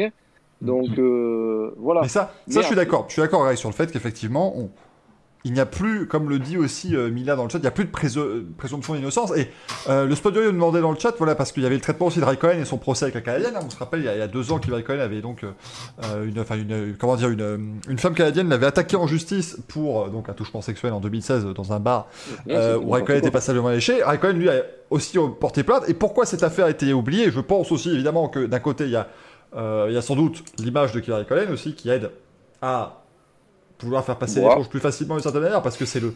C'est c'est le c'est l'un des pilotes les plus aimés en Formule 1, donc ça peut aussi aider. Euh, on lui passera plus facilement l'éponge à lui qu'à Mazepin, si vous voyez ce que je veux dire. Et aussi, je pense simplement que ils ont dû aussi, à mon avis, euh, démontrer que voilà, la plainte par- postée par la femme n'était pas recevable. Euh, c'est c'est le, le côté double tranchant. On a, euh, voilà, euh, c'est c'est toujours ce genre de choses. Et, et bon, on va, on va s'arrêter là, messieurs, parce que j'ai peur que de partir et moi-même, moi-même partir dans un, un immense débat dessus. Mais c'est toujours le côté de, on peut être tenté de parfois déformer la réalité ou, ou inventer toute pièce juste parce qu'il y, a- il y a une possibilité. Vous voyez, le problème, c'est que MeToo a montré beaucoup de belles choses. Je, je te laisserai parler, Gaël, rassure-toi, je te, je te donnerai la parole juste après. Mais euh, MeToo a montré très- de très belles choses et une très belle libération de la parole, mais qu'on peut aussi, voilà, qui peut aussi euh, montrer des mauvaises choses. Vas-y, Gaël. C'était juste pour finir avec ça, mais euh, la FIA aurait très bien pu simplement faire, entre guillemets, un rappel à l'ordre et dire que, certes, d'un côté, il y a euh, l'homme et de l'autre côté, le pilote. Ça veut dire qu'il y a le personnage privé et le personnage public. Dès lors qu'ils consentent à ouvrir un compte sur les réseaux sociaux à leur nom, ils deviennent un personnage public et, entre guillemets, ils pourraient un petit peu montrer l'exemple. Et ça serait quand même pas mal que la FIA remette un petit peu ça sur le devant de la table et, et fasse euh, un rappel à l'ordre et leur dire écoutez, vous êtes des personnages publics, vous vous devez d'être exemplaires et ça, ces vidéos, c'est juste pas tolérable. Donc déjà, la réprimande et une, une sanction, quelle qu'elle soit, de la part de la était facile à mettre en place. Et, et, pouvait faire aussi de la pédagogie et rebondir sur Deleda parce qu'ils ne l'ont pas fait et de leur dire vous êtes des personnages publics et vis-à-vis euh, du public qu'on vise, le jeune public qu'on essaie de reconquérir, c'est tout simplement pas possible d'avoir ces images. Après, sur le fond, la forme, tout ça, tout ce qui s'est passé, c'est de la salade interne. Ils jugent, nous on trouve ça dégueulasse, mais on ne peut pas être juge, nous on ne peut pas condamner, on ne peut pas, voilà. Mais on dit juste que c'est dégueulasse. Mais par contre, voilà, ils sont des personnages publics. Ils doivent On montrer l'exemple. En fait, on est Voilà. à l'heure de, des influenceurs. Et Mhm. comme tu dis, ils doivent montrer l'exemple. Russell, etc. Je veux dire, euh, Le- Leclerc, on n'attend pas que ce soit des personnages lisses, mais on attend que ce soit des personnages qui soient un exemple pour les, les, les gamins qui les regardent. Si Norris commence à faire ce genre de choses avec toute l'armée qu'il a, on fait quoi Ouais, bien sûr. On fait, euh, voilà. Ils doivent, ils doivent se En rendre compte de ça. Et, et je vous rappelle, pour, pour prendre des situations qui ne sont pas du tout les mêmes, mais qui ont quand même eu des, des répercussions, Dadelap a perdu son boulot parce qu'il a triché sur une course en ligne. hein. Voilà. Juste pour info. Hein. Donc, euh, tu vires un pilote pour du sim racing, qu'est-ce que tu fais pour un pilote qui euh, palpe les scènes d'une fille quoi? Et on lui pèlera c'est ça. C'est ça, on a ouais. envahi du. Enfin, c'est- La F1, c'est une marque, donc à partir de là, ils devraient défendre leur marque et son image, tout simplement. C'est assez, ouais, c'est assez terrible parce que voilà, bon, c'est une situation dont on voulait évidemment vous parler. À mon avis, euh, on risque de vous en reparler. euh, si ce n'est pas la semaine prochaine, dans le dernier de la saison, à mon avis, début de l'année prochaine, on risque évidemment d'entendre parler encore de, de Nikita Mazepin et de ce qu'il a fait. Mais on a eu des news quand même cette semaine et euh, bon, bah, il y en a eu au moins une qui nous a fait plaisir, je pense, puisque préparez vos, vos machines à remonter le temps, on repart en 2006. Euh, Juan Pablo Montoya a signé chez McLaren pour l'Indy 500 l'an prochain. Euh, bon, calmons-nous tout de suite, ça n'a rien à voir avec l'équipe de F1. Enfin, c'est la même équipe en soi, c'est le même nom, mais tout est géré différemment quand même aux Est-ce qu'il va États-Unis. faire des avec- tests rookie IndyCar ou pas Euh, oui. Alors tu rigoles, mais il va être obligé de passer par contre son test, son test des vétérans parce qu'à Indianapolis, tu ne peux pas venir juste y rouler. Il doit d'abord faire son test en deux phases pour montrer qu'il est apte à pouvoir piloter aux 500 miles d'Indianapolis. Daniel Lui, il va faire un vrai test. Ce, ce serait un vrai test des, des, des rookies. Ce sera pas comme ce que va faire Alonso ce week-end. Enfin, ce, c'est la semaine qui vient. Euh, mais lui, il va devoir effectivement faire ce petit test. Bon, c'est vachement chouette. Il n'y a plus Ron Dennis, donc il n'y a pas de souci pour, pour, euh, pour Ron Montoya. Mais ça fait plaisir. Ron Montoya, c'est Mm. quand même un pilote qui a remporté deux fois les 500 miles d'Indianapolis. Euh, en 2000 et en 2015, c'est le record. hein. Il n'y a jamais un pilote qui a remporté euh, deux victoires avec 15 ans d'écart à chaque fois. Euh, donc c'était assez, assez formidable. Et moi, je trouve que c'est vachement chouette de le retrouver l'an prochain. Et c'est c'est un peu la perte du team Penske hein, pour moi, parce que bon, Penske va aligner quand même 4 monoplaces, il ne faut pas s'inquiéter pour eux, ils auront des très bons pilotes l'an prochain. Mais Castroneves va rouler chez, chez Meyer Shank, Mm. euh, Montoya va rouler chez Arrow, euh, McLaren, et je pense que pour ces petites équipes, c'est une bonne nouvelle, hein. c'est pas mauvais pour eux. Mm. C'est une bonne nouvelle pour l'IndyCar, de toute façon, parce que Montoya, c'est euh, là-bas, c'est un monument quand même en IndyCar. Donc, je veux dire, il a, il a, il a pas le palmarès de- des, des plus grands, mais il a marqué le championnat sur deux époques différentes. Donc, à partir de là, c'est bien qu'il soit là encore une. Tant qu'il peut être là, c'est bien. C'est ça. C'est ça exactement. Après, Montoya, euh, c'est ça qui est fort. Il a réussi à marquer le championnat. Il a fait au total, euh, je les calcule rapidement dans ma tête. euh, ouais, ouais, il a, ouais, voilà, il a fait, il, a fait 5 saisons, quoi. euh, Ouais, c'est ça. 5-6 saisons. Un peu Montoya, donc ça va, c'est pas mal. Il a fait 5 saisons complètes. Il a fait les 500 miles en 2017. Et, euh, et c'est quand même un nom euh, extraordinaire euh, outre-Atlantique et même pour nous. Euh, Mm. Moi, j'ai hâte parce que je me dis. Ça va peut-être poursuivre aussi ce, cet intérêt européen pour, pour l'IndyCar et pour les 500 miles Oui. de police. Tout le monde venait pour Fernando Alonso. Il ne sera plus là les deux prochaines années au moins. c'est bien quand même d'avoir des noms. On va retrouver des Montoya, des Takuma Sato, voilà, des, des Mm. noms qu'on connaît un petit peu. La euh. prochaine, c'est le club des quadras. Hein. Ah bah de toute façon, oui, non, mais c'est c'est IndyCar, ça, hein, c'est c'est un truc. 40, Power 40, Zixter 40, Hunter 40, Bourdet 42, Sato 44, Montoya 45, Castroneves 46, Canan 46. Oh putain. Ouais, moi je trouve C'est- ça merveilleux. c'est quoi C'est l'in- l'IndyPad Dipad. hein C'est quoi ce Non mais c'est c'est ça qui est quand même merveilleux, c'est parce que on est d'accord que nous, à no- à- enfin voilà, avec notre génération, il y a un peu de tristesse. Et tu dis des fois, tu reprends un, un F1 2000, F1, tu te dis ah c'était des pilotes, c'était une époque, c'était vachement cool, on aimait bien ces pilotes-là et c'est un peu triste, même si on aime beaucoup les pilotes d'aujourd'hui. Mais en IndyCar, t'as pas ce problème parce que tu prends euh, le jeu qui est sorti en 2003, t'as as la moitié du plateau qui est encore aujourd'hui, donc y a pas de... c'est très bien. C'est-à-dire que Et après, en NASCAR, hein, donc on a encore Voilà. En, en IndyCar, tu te rappelles avec émotion de l'époque de Bobby Rahal, de, de Ray Mears, voilà, c'est eux, ils étaient, ils étaient là il n'y a pas encore longtemps finalement. Alors que nous, euh, voilà, du moment qu'il agresse pas de caméraman, Montoya, tout ira bien. Par contre, ce qui était terrible, c'est qu'on a regardé les, les réactions, euh, c'était euh, Jeff Gluck et puis euh, journaliste NASCAR, et euh, qui s'était réjoui de la nouvelle de, de, de IndyCar. Et qui avait dit c'est terrible parce que quasiment toutes les réactions à son à son à la news qu'il a postée sur Twitter c'était ah bah tant qu'il évite le pick-up qui sèche la piste tout ira bien. Oh hein, là c'est rigolo hein. tout simplement parce qu'il y a 8 ans il s'est pris un pick-up. Voilà bon pendant une course de NASCAR euh, le pi- le pick-up a pris feu. Et je me dis le mec il a gagné Monaco. Il a gagné les 500 Indianapolis oui. un pilote qui a tout fait. Il a gagné en NASCAR il a gagné partout. Ah bah dis donc il pourrait se prendre un pick-up. C'est c'est- c'est extraordinaire. On me dit, on me dit que Paul Tracy ne sera pas là. Par. Paul Tracy sera dans la cabine des commentaires, évidemment, euh, comme d'habitude. Mais après, c'est le genre de truc, voilà, euh, c'est comme. euh, Enfin, ça aurait été. S'il n'y avait pas eu Bahreïn, on aurait dit la même chose à Romain Grosjean. On aurait dit, ah, bah attention, euh, il y a l'épingle de la source. Bah voilà, c'est des trucs, euh, voilà. C'est C'est ça. c'est vous dire que ça reste dans l'inconscient collectif. Et euh, bon, évidemment, les gens qui réagissent comme ça sont principalement euh, des ce qu'on appelle là des Formule X, hein, nous dans, dans le domaine de la Formule 1. Je ne parle pas Formule X, le compte Twitter, hein, mais juste voilà, vraiment des mecs, euh, c'est des gens qui n'ont rien- enfin voilà, qui aiment le qui aiment vite fait le sport auto quand il y a un accident, ils sont rigolos. Ils disent, ah c'est marrant, c'est t'as vu, il a, il a tapé le mur, c'est rigolo. Voilà, faut pas trop leur accorder euh, d'importance Ouais, à c'est ce ça. moment-là. Et nous, on préfère dire que ce sera quand même vachement bien d'avoir euh, un peu au départ pour la première fois depuis 2017 des 500 miles d'Indianapolis. Surtout que ces deux dernières participations, il est un petit peu, voilà, il est un petit peu en dedans. Ça fait plaisir évidemment de le retrouver. Euh, L'an prochain, on avait vu quoi également? Je vous avoue que j'ai pas trop, j'ai pas, j'ai pas, préparé à fond. Mais par contre, on va retrouver la Renault R25 ce week-end. Euh, Mm. Là, on fait, on fait que du vieux. hein. Mais on va retrouver avec Fernando une, R, le- avec une euh, R21 et une R5. euh, avec Jean Radiotti qui fera les donuts autour. Ça va être formidable. Mais euh, je trouve ça vachement bien. Euh, pour le, le jeune Fernando Alonso qui va pouvoir d'ailleurs va, va tester d'abord une F1 euh, moteur V10 avant de tester la, la Renault Enfin, RS20. Il a la même carrière que Mick Schumacher en fait. C'est terrible. C'est vrai, il pilote des anciennes F1 et puis il va arriver en F1 l'an prochain. C'est beau, c'est merveilleux ce qui lui arrive quand même à Fernando Alonso, euh, qui va donc Mais retrouver c'est la. Fernando Alonso Junior, c'est ça Ah non C'est son fils. Ah c'est toujours le même. C'est terrible, c'est terrible, mais ouais, euh, Fernando- c'est vrai que c'est terrible parce qu'au moins, voilà, Michael Schumacher, il a laissé son fils. Il dit non, non, Alonso, il dit non, je la roule d'abord avec, et puis en 25 ans, mon fils viendra. euh, J'ai pas d'enfant, du coup je reste. Voilà, je fais des trucs. Euh, mais bon, alors j'ai vu, bon, ça c'est toujours pareil, j'ai vu des, des messages sur les réseaux sociaux de gens qui disent que c'est limite scandaleux qu'ils viennent rouler avec la R25, voilà, c'est un scandale, c'est honteux d'en accorder de l'importance. Les gars, oh, euh, moi je suis euh, très content et je vais tout faire pour voir ces trois runs qu'il nous fera ce week-end. Euh, Enfin voilà, c'est c'est Fernando Alonso qui roule avec la voiture de son premier titre en Formule 1, Oui. c'est formidable. Surtout quand Mick a roulé avec la voiture de son père, tout le monde était content, je vois pas le problème. Bah oui. Bah oui, c'est mais plus c'est la même pas- voiture, c'est c'est pas un entraînement ou quoi que ce soit. oui, mais c'est un gros Et- connard aussi Alonso, d'après ces gens-là. C'est le problème, C'est vrai.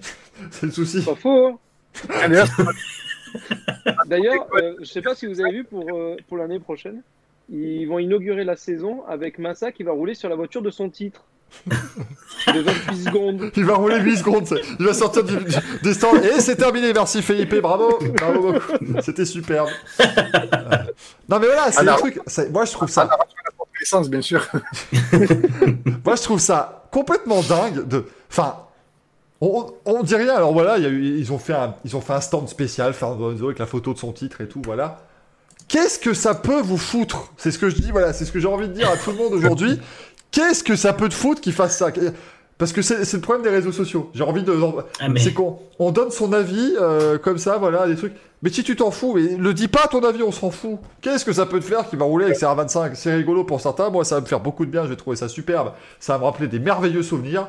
Moi j'avais Mm. euh, j'avais 13 ans quand il a gagné son titre, j'étais comme un fou. Euh, voilà, laisse les gens qui ont aimé euh, profiter de leur instant. C'est pour le. Ah Vas-y, Sous a dit ils en font pas assez, ils en font pas assez pour la F1. Mais ouais. La Liberty Media exploite le filon de l'histoire de la F1. Ah, c'est juste formidable, merci quoi. Moi j'ai pas Mm. pu blairer Michael Schumacher dans F2004. J'étais très content de voir son fils la piloter. Enfin, je... Non, mais c'est ça. c'était des beaux moments.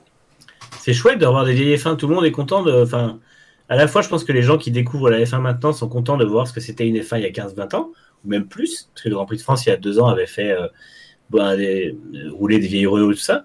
Et à la fois, pour les gens comme nous qui justement avons vécu ça en direct, c'est c'est un peu, alors selon l'âge qu'on avait, c'est la Madeleine de Proust, ou c'est euh, euh, lié à des souvenirs et tout ça, donc c'est chouette. Puis c'est des belles voitures, enfin, je veux dire, c'est pas. Mhm. C'est des jolies Peut-être F1, que- ça fait un beau bruit, il faut arrêter quoi.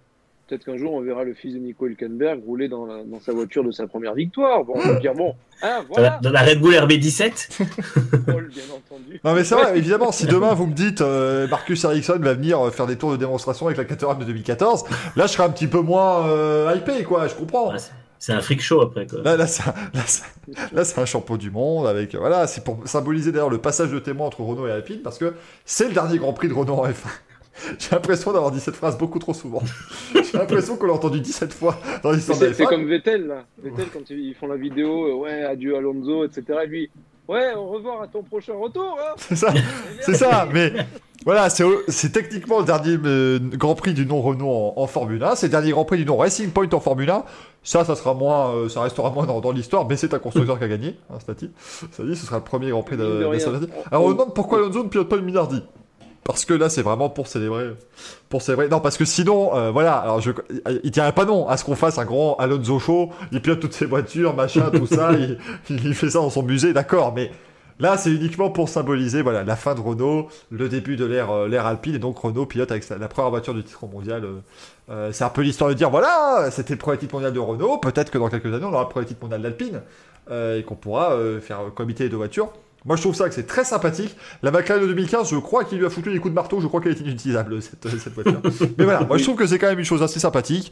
Euh, voilà, faut, faut arrêter, je trouve, de, de ce, ce côté ambiant, de toujours trouver la petite bête, le côté négatif, machin. Oui, oui, Fernando Alonso est un personnage clivant. Oui, 92% des gens qui suivent la Formule 1 ne peuvent pas le blairer.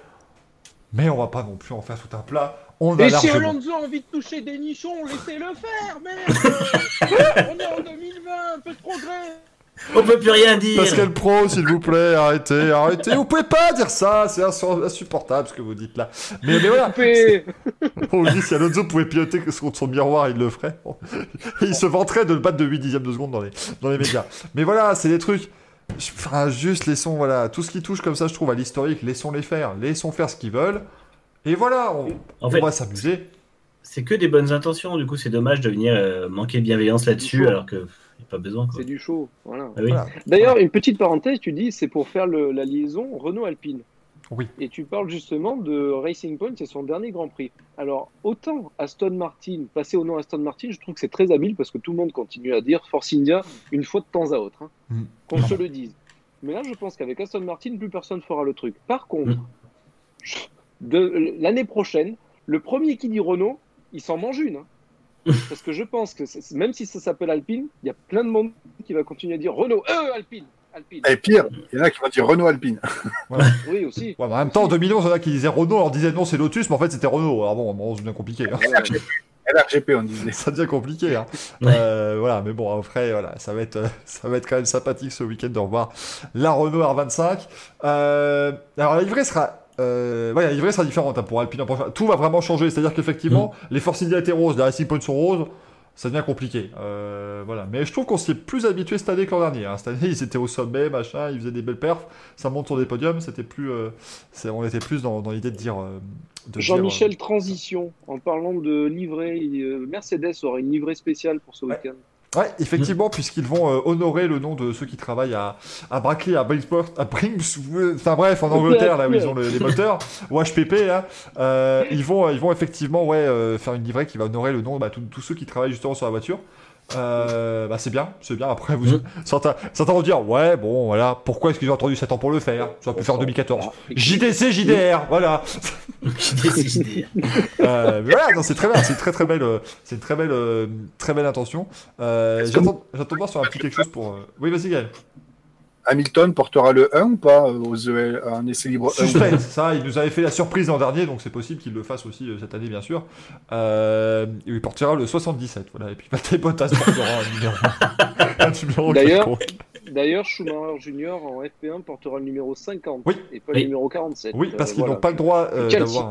Ouais, non, mais t'as bien raison, parce qu'ils n'ont pas le droit, effectivement, certains se posent la question, mais ils n'ont pas le droit d'avoir le, le numéro, euh, le numéro euh, comment dire, définitif. Ils doivent utiliser un numéro qui leur est attribué par la FIA, des numéros de test euh, qui sont euh, donnés. C'est pour ça que. Alors, Kubica, lui, je crois, est quand même le 88, mais parce qu'il a été pilote de F1 euh, l'année dernière et qu'il Oui. a encore son numéro à lui. Mais Schumacher aura le 47 l'an prochain.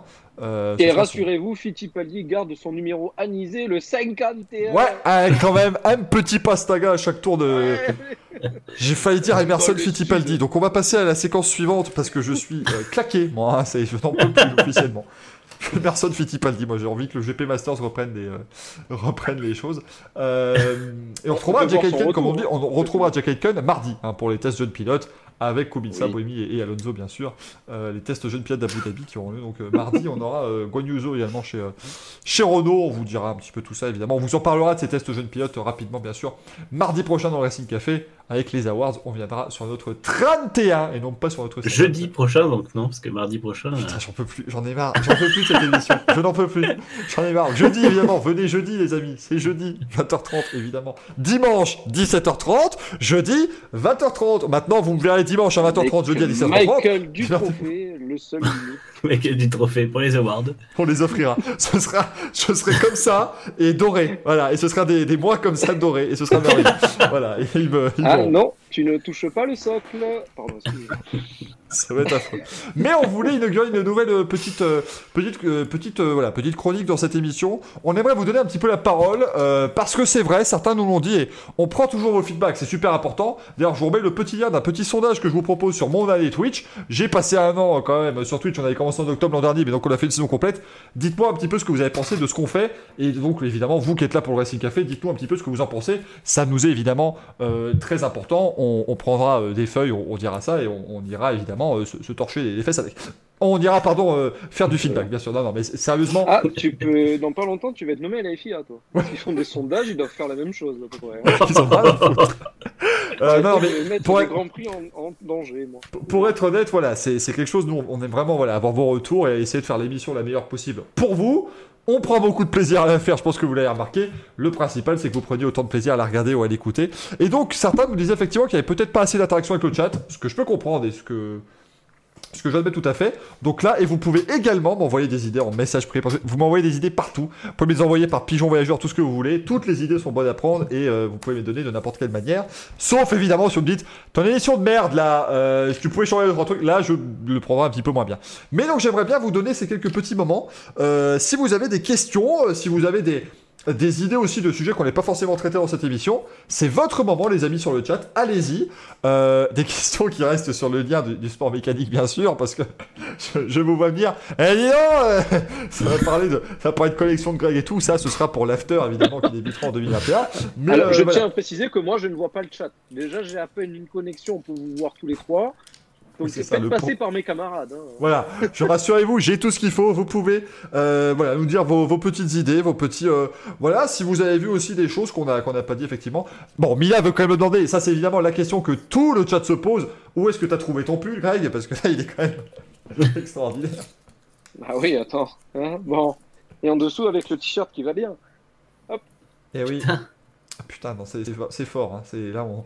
Alors moi, j'ai un t-shirt Red Bull en dessous. hein. Je sais pas si on va voir quelque chose. Ouais, j'ai quand même. Je, peux suis dit euh, sport ma- auto. Calme-toi, Nikita. Alors Jérémy qui nous demande, et la Formule 1, ça sent la... la Jérémy qui demande, et la Formule 1, ça sent la fin, non? Bon, on a un petit peu parti la semaine dernière de la Formule 1. Non, ça... disons pas que ça sent la fin.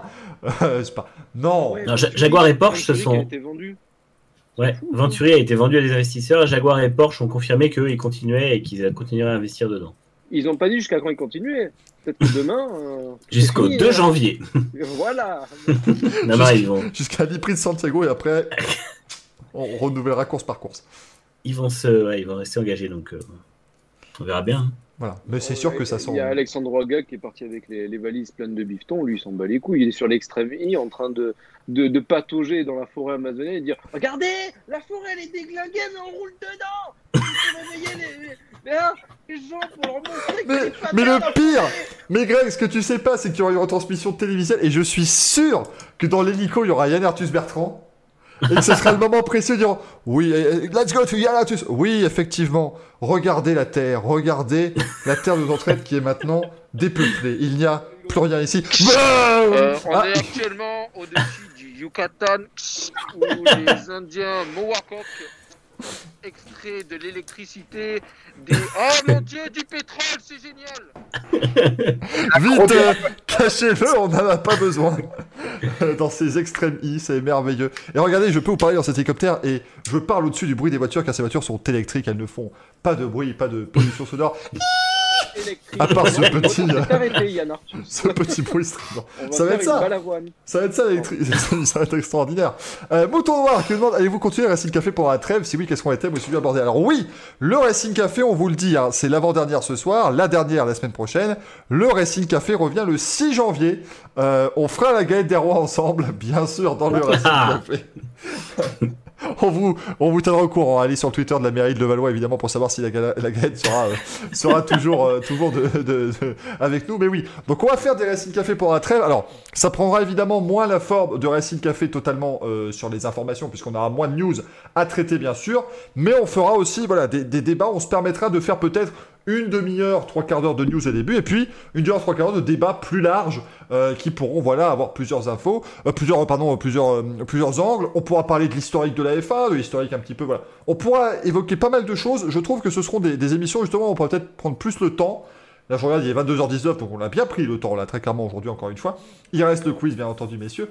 Euh, mais Oh non. On pourra, on pourra prendre le temps de d'évoquer plus de choses et de développer peut-être sur des sujets qui sont pas justement des sujets un petit peu plus froids, euh, des choses un peu historiques. Et je continue de penser qu'on fera peut-être hein, justement dans cette intersaison aussi des moments où on reverra, on verra d'anciennes courses, euh, euh, d'anciennes courses ensemble et voilà, on pourra justement plus discuter. C'est pas tant le prétexte de revoir la course pour la commenter dans les conditions directes et revoir ça. C'est pas très intéressant, mais pouvoir justement discuter et partir Oh le justement con Oh merde, quel dommage.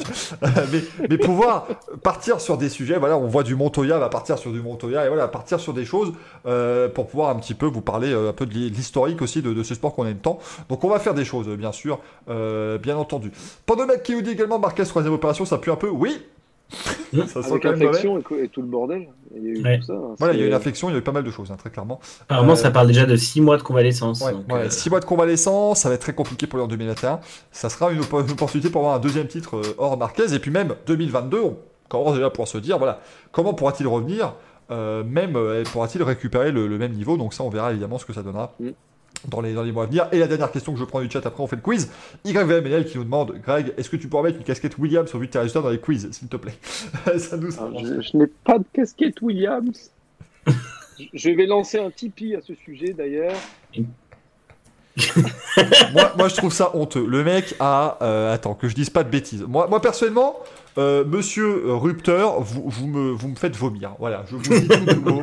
Je trouve ça scandaleux. Le mec a 28 000 abonnés sur Twitter et il va se permettre de faire un Tipeee. Mais vraiment, mais c'est. c'est- Attends, on dirait Villebrequin, quoi. Mais c'est ça, quoi. Et après, tu vas nous dire, ah oui, mais alors attendez, pour la casquette, j'ai dû relever 600 euros parce que vous savez, avec les impôts, tout ça, la TVA, euh, voilà. Vraiment, c'est. Non mais en, en soi pour Villebrequin, je pense qu'ils ont été submergés par leur succès les pauvres. Oui, non, mais je pense mais qu'ils ils se ont sont vraiment. Voilà. Ils ont dû lancer ça en mode peut-être qu'on va on va récolter 40 000 euros à tout casser. Et en Ah ouais. ils, s'imaginaient même pas ce truc quand ils ont pété le bordel, ils ont dû se dire oula et euh, je sais pas si vous avez vu les, les dernières vidéos où à chaque fois ils sont obligés de dire il y a des impôts, il y a Mais des oui, non, mais parce que Ils ont c'est- fait tout un truc explicatif. Les pauvres gars, euh, moi j'aimerais pas être à leur place. Pour ça d'ailleurs que sur Eurupteur, il y a Geoffrey qui me disait oui, mais pour les, les frais d'hébergement du site, euh, passe par un truc. Je veux pas, je veux pas, je veux pas que les gens donnent un copec. C'est un truc de passion. C'est mes thunes. Euh, les, les gens qui participent, ils participent au- euh, bénévolement. Je ne les fais pas payer pour de l'hébergement et les gens qui interagissent avec moi de la même façon. Voilà. Je veux pas de pub sur le site non plus. Enfin bon, il y a plein de choses. Voilà. Par contre, vous voilà. pouvez donner sur ce, sur ce Twitch. hein, N'hésitez pas, évidemment, bien sûr. hein. Ça, ça Michael Duforest, par contre, Voilà, euh, je vous rappelle, la fondation Michael Duforest reste en, en place. 100% de vos dons vont à la, forma- la fondation. C'est important pour moi de le dire parce que on sait qu'on peut toujours détourner un peu les, on, on peut détourner les fonds, tout ça. Non, non, tous les fonds vont à la fondation Michael Duforest qui œuvre, et c'est quand même super important, je vous rappelle, pour le bien-être de des Michael Duforest. Donc c'est super important, évidemment. Euh, N'hésitez Ah, pas. Michael, que tu voulais demander, c'est ça une Tesla Qu'est-ce que tu m'avais dit? Quelle couleur? Non. Bleu, bleu, bleu, bleu d'Orient, s'il te plaît.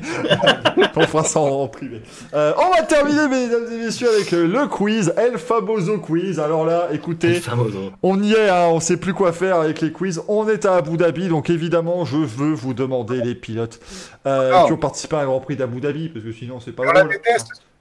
Comment, Yael On la déteste, cette course. On va perdre au quiz. Ah ouais, mais bon, j'en ai rien à foutre. Oh, oh. Mais je vous demande pas 2009 parce que 2009 j'étais pas sûr que vous n'ayez pas préparé. Mais alors par contre, qui a fait le Grand Prix d'Abu Dhabi 2010 Alors là, vous allez vous en donner à cœur joie, évidemment. Non, non, Je prends mon petit calepin, mon bic, il est où? Il est là, et on va commencer euh, par Manu. Les pilotes du Grand Prix d'Abu Dhabi 2010, bon courage, ils étaient quand même 24. hein. Je vais te, te planter un couteau dans le dos, Michael. Je vais dire Vitaly Petrov. Merde. il a pas fait le Grand Prix. C'est la seule fois où il a été bon en Formule 1. Quel enfer. Le mec, il en fait beaucoup trop. Rassurez-vous, ça n'est pas ce que je pense. hein. Mais oui, Vitaly Petrov était là, il finit sixième, bravo. Euh, Greg Bravo. Raikkonen. Non. Je suis désolé, mais non, il était pas là qui C'était pendant sa pause. Allez, c'est bon, je me casse. On a un nouveau record Un nouveau record Greg Elimi et son premier tour de jeu incroyable, coup dur Coup dur pour Greg. Il non, était... il, Mais est- non. il était en rallye et en NASCAR quand même ces années-là. Il était sur le toit en 2010, Raikkonen. Ah la couille, il est en train de- d'enlever de la neige avec sa, avec sa pelle. Bon bah Greg, malheureusement. Greg, je crois en toi, 2021, ça Non, va être ton mais année. Je suis très mauvais. Mais moi, je suis très bon sur Wikipédia. hein. 2000 2021 devrait y avoir quelque chose comme 45 Racing Café.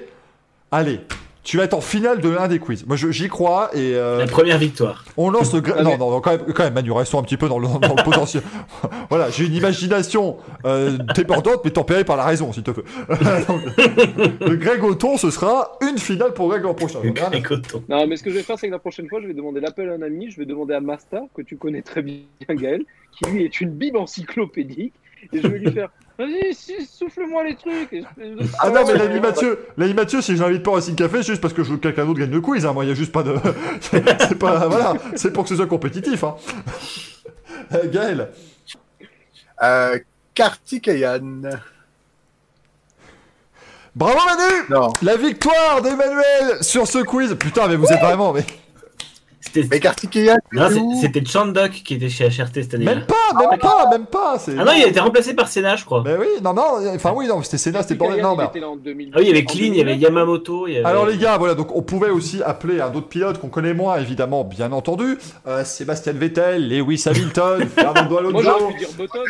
euh, Michael, voulu J'ai ouvert une Schumacher, surenchère avec Petrov, en fait. Mi- Michael Schumacher, Nico Rosberg.